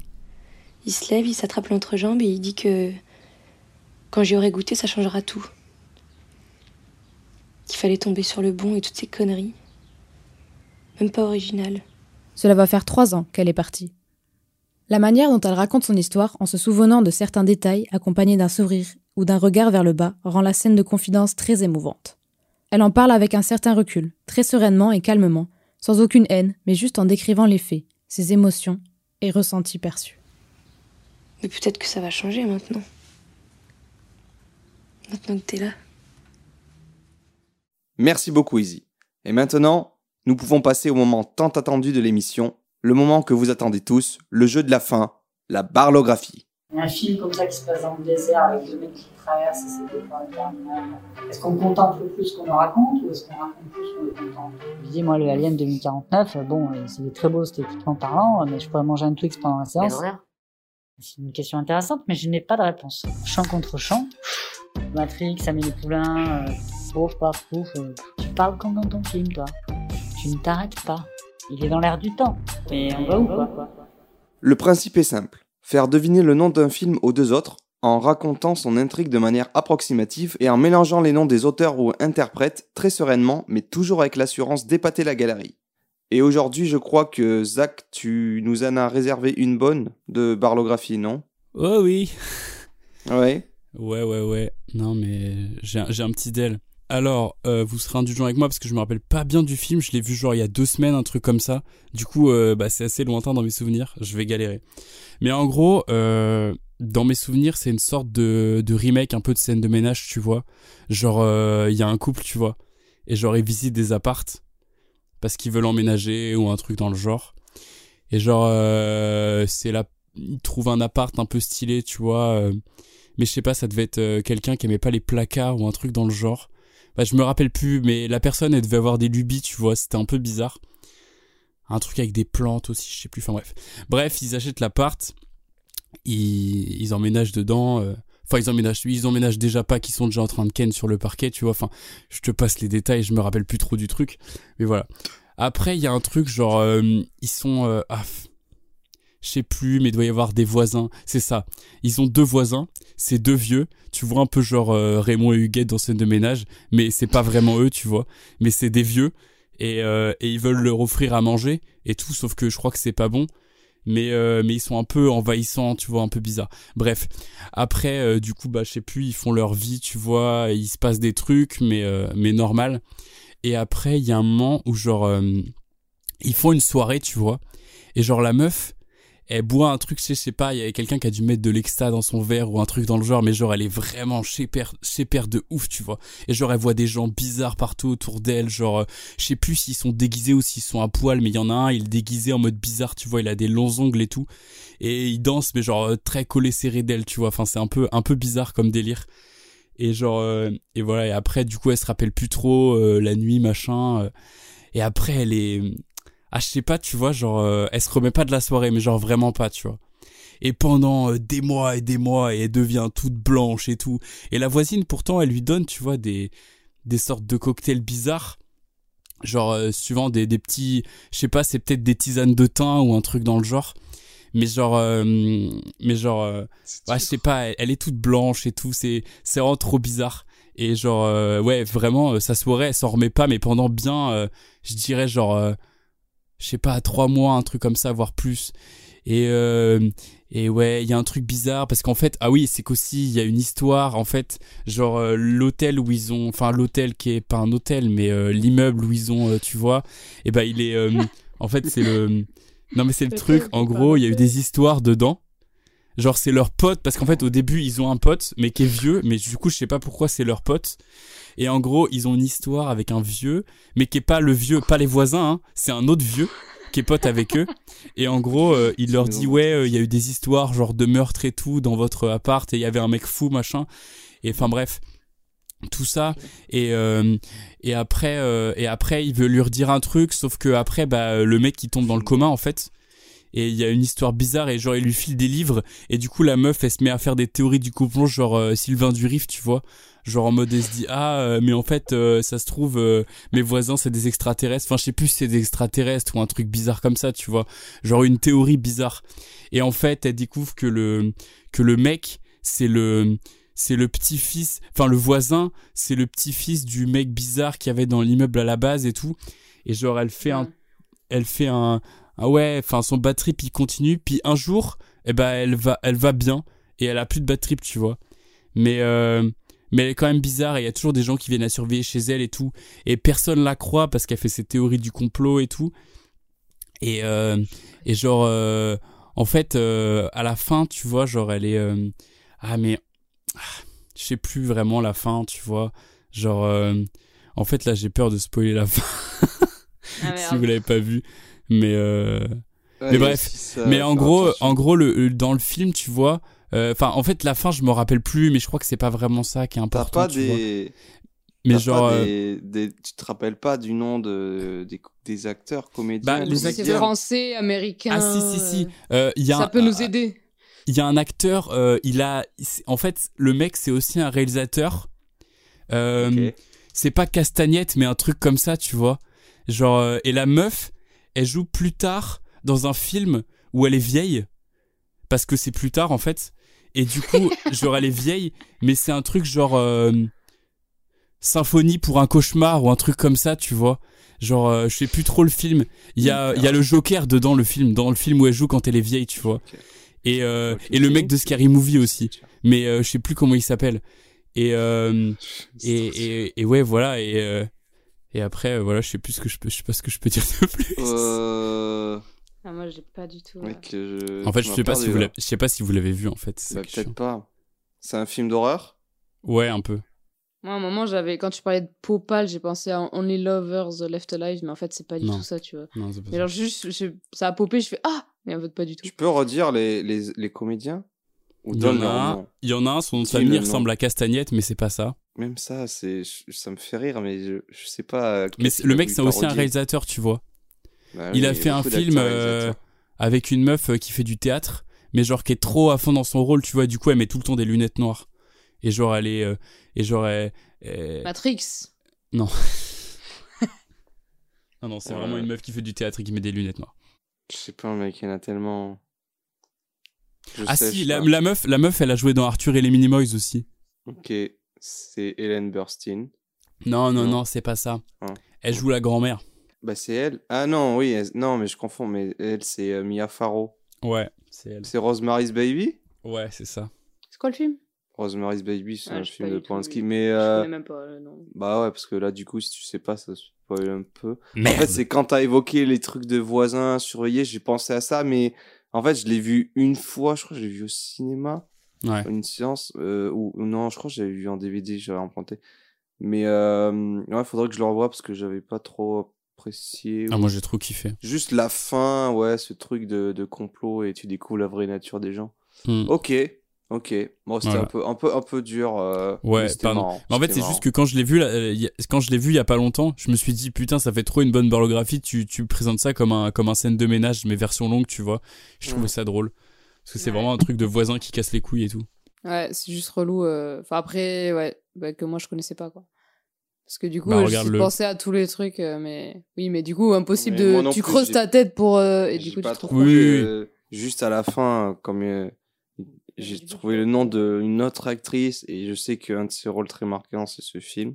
Et il y a un élément qui me fait penser. C'était quoi les autres trucs des comédiens que t'as dit? Scary Movie J'ai pas compris là. Tu parlais Bah, de... c'était euh, Requiem for a Dream, Symphonie pour un cauchemar. Putain, ouais, oui. C'est Mais du coup, c'est euh, c'est- avec le Joker, c'est Jared Leto. Et il y a Mia Ouais. Farrow, elle joue Ah dedans. oui, Elle fait la vieille. ouais. Et le mec de Scary Movie, Mia c'est Farrow, Black. justement, justement, c'est pas Mia C'est pas Mia Farrow Non, c'est elle s'appelle Hélène Burstyn. Mais ça, mais j'avoue Ah, mais oui, que wesh. en Et fait putain, quand elle est elle ressemble vieille, trop. elles se ressemblent. Elles se ressemblent Mais quand ouais. elles sont vieilles. Ouais ouais, mais c'est pas la même Putain, personne. Je, je suis un baiser. je Non mais c'est pas elle. grave, hein, c'est parfait, c'est fait la barlographie parfait. Ouais. Mais ok Et, ok. euh, Bon prochaine fois, essaie de te prendre un truc euh, Ouais. moins pardon. niche. Mais euh, bah regarde-le, Isor, c'est bien. Bon alors, à mon tour. Euh, donc moi, c'est un film que j'ai vu il y a très longtemps. Très longtemps, tout le monde il en parlait, il disait ouais, faut que tu vois ce film et tout. Mais moi, je l'ai vu pas quand il est sorti, je l'ai vu un peu après. Bon, du peu que je me souvienne, euh, bah, en fait, c'est l'histoire d'un mec infirme. Euh, au début, il a un style un peu genre à la Robinson Crusoe, tu vois. Enfin, je suis pas, je suis plus trop sûr. Mais en tout cas, il a des cheveux longs. Mais peut-être un peu plus comme genre le prince charmant là dans Shrek, tu vois. Bon. Et euh, bah, en fait, il a pas tellement une grosse barbe, mais il a une petite mouche dégueulasse là, un truc de mousquetaire sous la lèvre, tu vois. On dirait un chanteur pop rock des années 2000. euh, il manque plus que le mascara, vernis noir et de piercing sur le nez. Et le mec, il est membre de Green Day, tu vois. Après, il va chez le coiffeur. Et là, il se fait coiffer comme les refs en chimio. C'est-à-dire, euh, il a presque la boule à Z. Petite ref à OV. Euh, rencontre. Ah ouais. Ah ouais. Là, il rencontre une meuf. Ah, mais si je dis ça, c'est un peu simple. Mais en même temps, je sais plus. Il y a une culotte. Elle est en culotte. Avec un chat. Ah non, ça, c'est un autre film, pardon. Mais elle rencontre. euh, Bon, bref, il rencontre cette meuf. Là, elle l'amène dans le métaverse de Facebook. Là-bas, il y a que des babos chelous. Ils font des choses bizarres avec leur dread. Genre, ils captent la 5G et je suis sûr, ils font d'autres trucs sales. Genre, je suis sûr, ils s'en servent comme du PQ. Et il y a un grand méchant, il est aveugle. Enfin, non, ça, ça sera plus tard. Enfin, peut-être dans un autre film. En tout cas, c'est pas un bâtard. Ah non, si, pardon, je me suis trompé. C'est un bâtard. Ah, j'ai mal lu ma note. en tout cas, c'est un bâtard, mais genre un peu cliché, tu vois. D'ailleurs, en fait, l'histoire, elle est assez cliché. Les persos, ils sont trop manichéens, genre le bien, le mal, le blanc, le noir. Même si ici, bah, c'est une autre couleur. J'ai du mal à m'en souvenir parce que je suis daltonien et j'avais pas mes lunettes. Enfin, j'en avais, mais pas les bonnes, tu vois. Oh, bien ça. Enfin bref, je sais pas quoi dire de plus. Enfin si, il y a, y a des cyborgs ou des mechas. Enfin, mais ils se battent contre le grand Raoni et sa bande là. Et c'est réalisé... Ah si, putain, ça je peux, je peux dire. Le réalisateur, c'est l'ancien premier ministre du Royaume-Uni. Enfin, non, pas lui, c'est son frère, je crois. Enfin, les deux, je les confonds toujours, tu vois, mais c'est son frère. Comment il s'appelle déjà? Ah oui, oui, David. David Diaz, là. Tu sais, le mec, il, il a fait plein de films connus, là. Italique. Ça parlait pas de police, mais il y avait un bateau. Et euh, Tyrannosaure 2, le premier procès, je crois. Enfin, bref. Ouais, je pense que vous avez compris dès le début. euh. Ah Ah putain, mais j'avais pas compris le Diaz. J'étais en mode pourquoi Diaz? Ah, C'est Cameron Diaz, c'est pour ça. Ouais. J'étais en mode oh putain. Donc, Easy, c'était. Avatar. Ouais. Putain, ils captent la 5G avec leur ouais, c'est drôle ça. Avatar putain. de James Cameron. James Ouais. Cameron. Rasé, je t'en vas-y, ça peut être qui? Ouais. Non, mais le début, c'est dur. hein. Du film, il est en mode. euh, Bah, il, euh. il est. euh, Ouais. Bah, il est en fauteuil roulant et style Robinson Crusoe. euh. Parce qu'en fait, il y a des scènes. En fait, on l'a revu récemment au ciné. euh, en 3D. Moi, je l'avais jamais vu en 3D. Mais tu sais, ils ont fait une ressortie en septembre, là, en HFR, je sais pas quoi, pour le Ouais. deuxième qui va sortir. Et, euh, et du coup, moi, je, il était plus court. Enfin, c'est la version cinéma. Mais moi, en fait, quand j'avais vu, c'était en version longue, euh, où il y avait 20 ou 30 minutes. Et il y avait des scènes coupées, genre. euh, je, me sou- je me souviens, ils baisent euh, Ah ouais, avec bien, leurs cheveux en se connectant. Ouais. Mais ça, il y est pas, il y est pas dans la version cinéma de base. C'est de la merde. Bon, bref, voilà. Du coup, voilà, c'était bien Avatar et les fameux je trouve bleus. eh bien, écoutez, euh, ah, je viens de le, je lis sur mon conducteur que j'ai pas écrit de phrase de conclusion et qu'il faudrait peut-être y remédier à l'avenir. Ah Mais- oui, attends, c'est c'est dans Don't Breath qu'il est aveugle? Ouais, c'est ça. Ah oui, tu oui, veux que je repasse en détail euh, Non, non, non, c'est bon. Mais oui, du voilà, coup, euh, je t'ai pas dit, mais en fait, euh, Castagnette, c'était Cassavette. Cassavetes. Putain, mais tu sais, à un moment, quand t'as parlé d'une Parce que actrice c'est lui qui se prend trop, j'ai pensé à des Opening films de mais. Et c'est qui C'est il- Opening Night. Il joue de. Ah, c'est le mari dans. Oui. Heureusement. Oui, mais j'ai Le mari, c'est. Cassavette. Et c'est pour ça que je disais ça, parce que c'est celui qu'on a vu au Ciné-Club ensemble, c'est Opening Night. Ouais, ouais, ouais. Avec la meuf euh, mais qui. tu sais que qui- j'ai qui- pensé vite fait euh, côté théâtre et tout, tu vois. Mm. Mais. Ok. En tout cas, c'était c'était amusant. Mm. Du coup, nous avons terminé avec la barlographie. On va pouvoir conclure et se dire au revoir. En lisant mon conducteur, je remarque que je n'ai pas écrit euh, de conclusion préfaite. Donc, euh, ce que je dirai sortira du cœur. Nous espérons que cet épisode a été agréable à écouter pour vous. Et dans le prochain épisode qui sera un hors-série, nous ferons un bilan de cette année 2022 avec nos top films personnels à chacun et bien d'autres surprises. Eh bien, c'est ainsi que se termine ce premier numéro officiel, je le rappelle, de l'ultime séance. Merci beaucoup de nous avoir écoutés. Et puis, on vous dit à la prochaine. Ciao Salut Bye bye. Tu peux ranger tes écouteurs, le podcast est terminé. Descends bien à ton arrêt, ferme bien la porte des WC.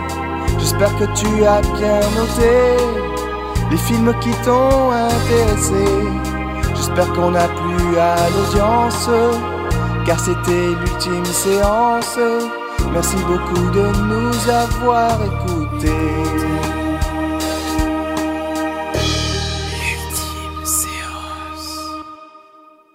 C'était bien de la merde. Ah, moi j'ai trouvé ça fort intéressant. Il casse les couilles le texte, c'est ce genre de musique là. Peut-être que je reviendrai au prochain spectacle.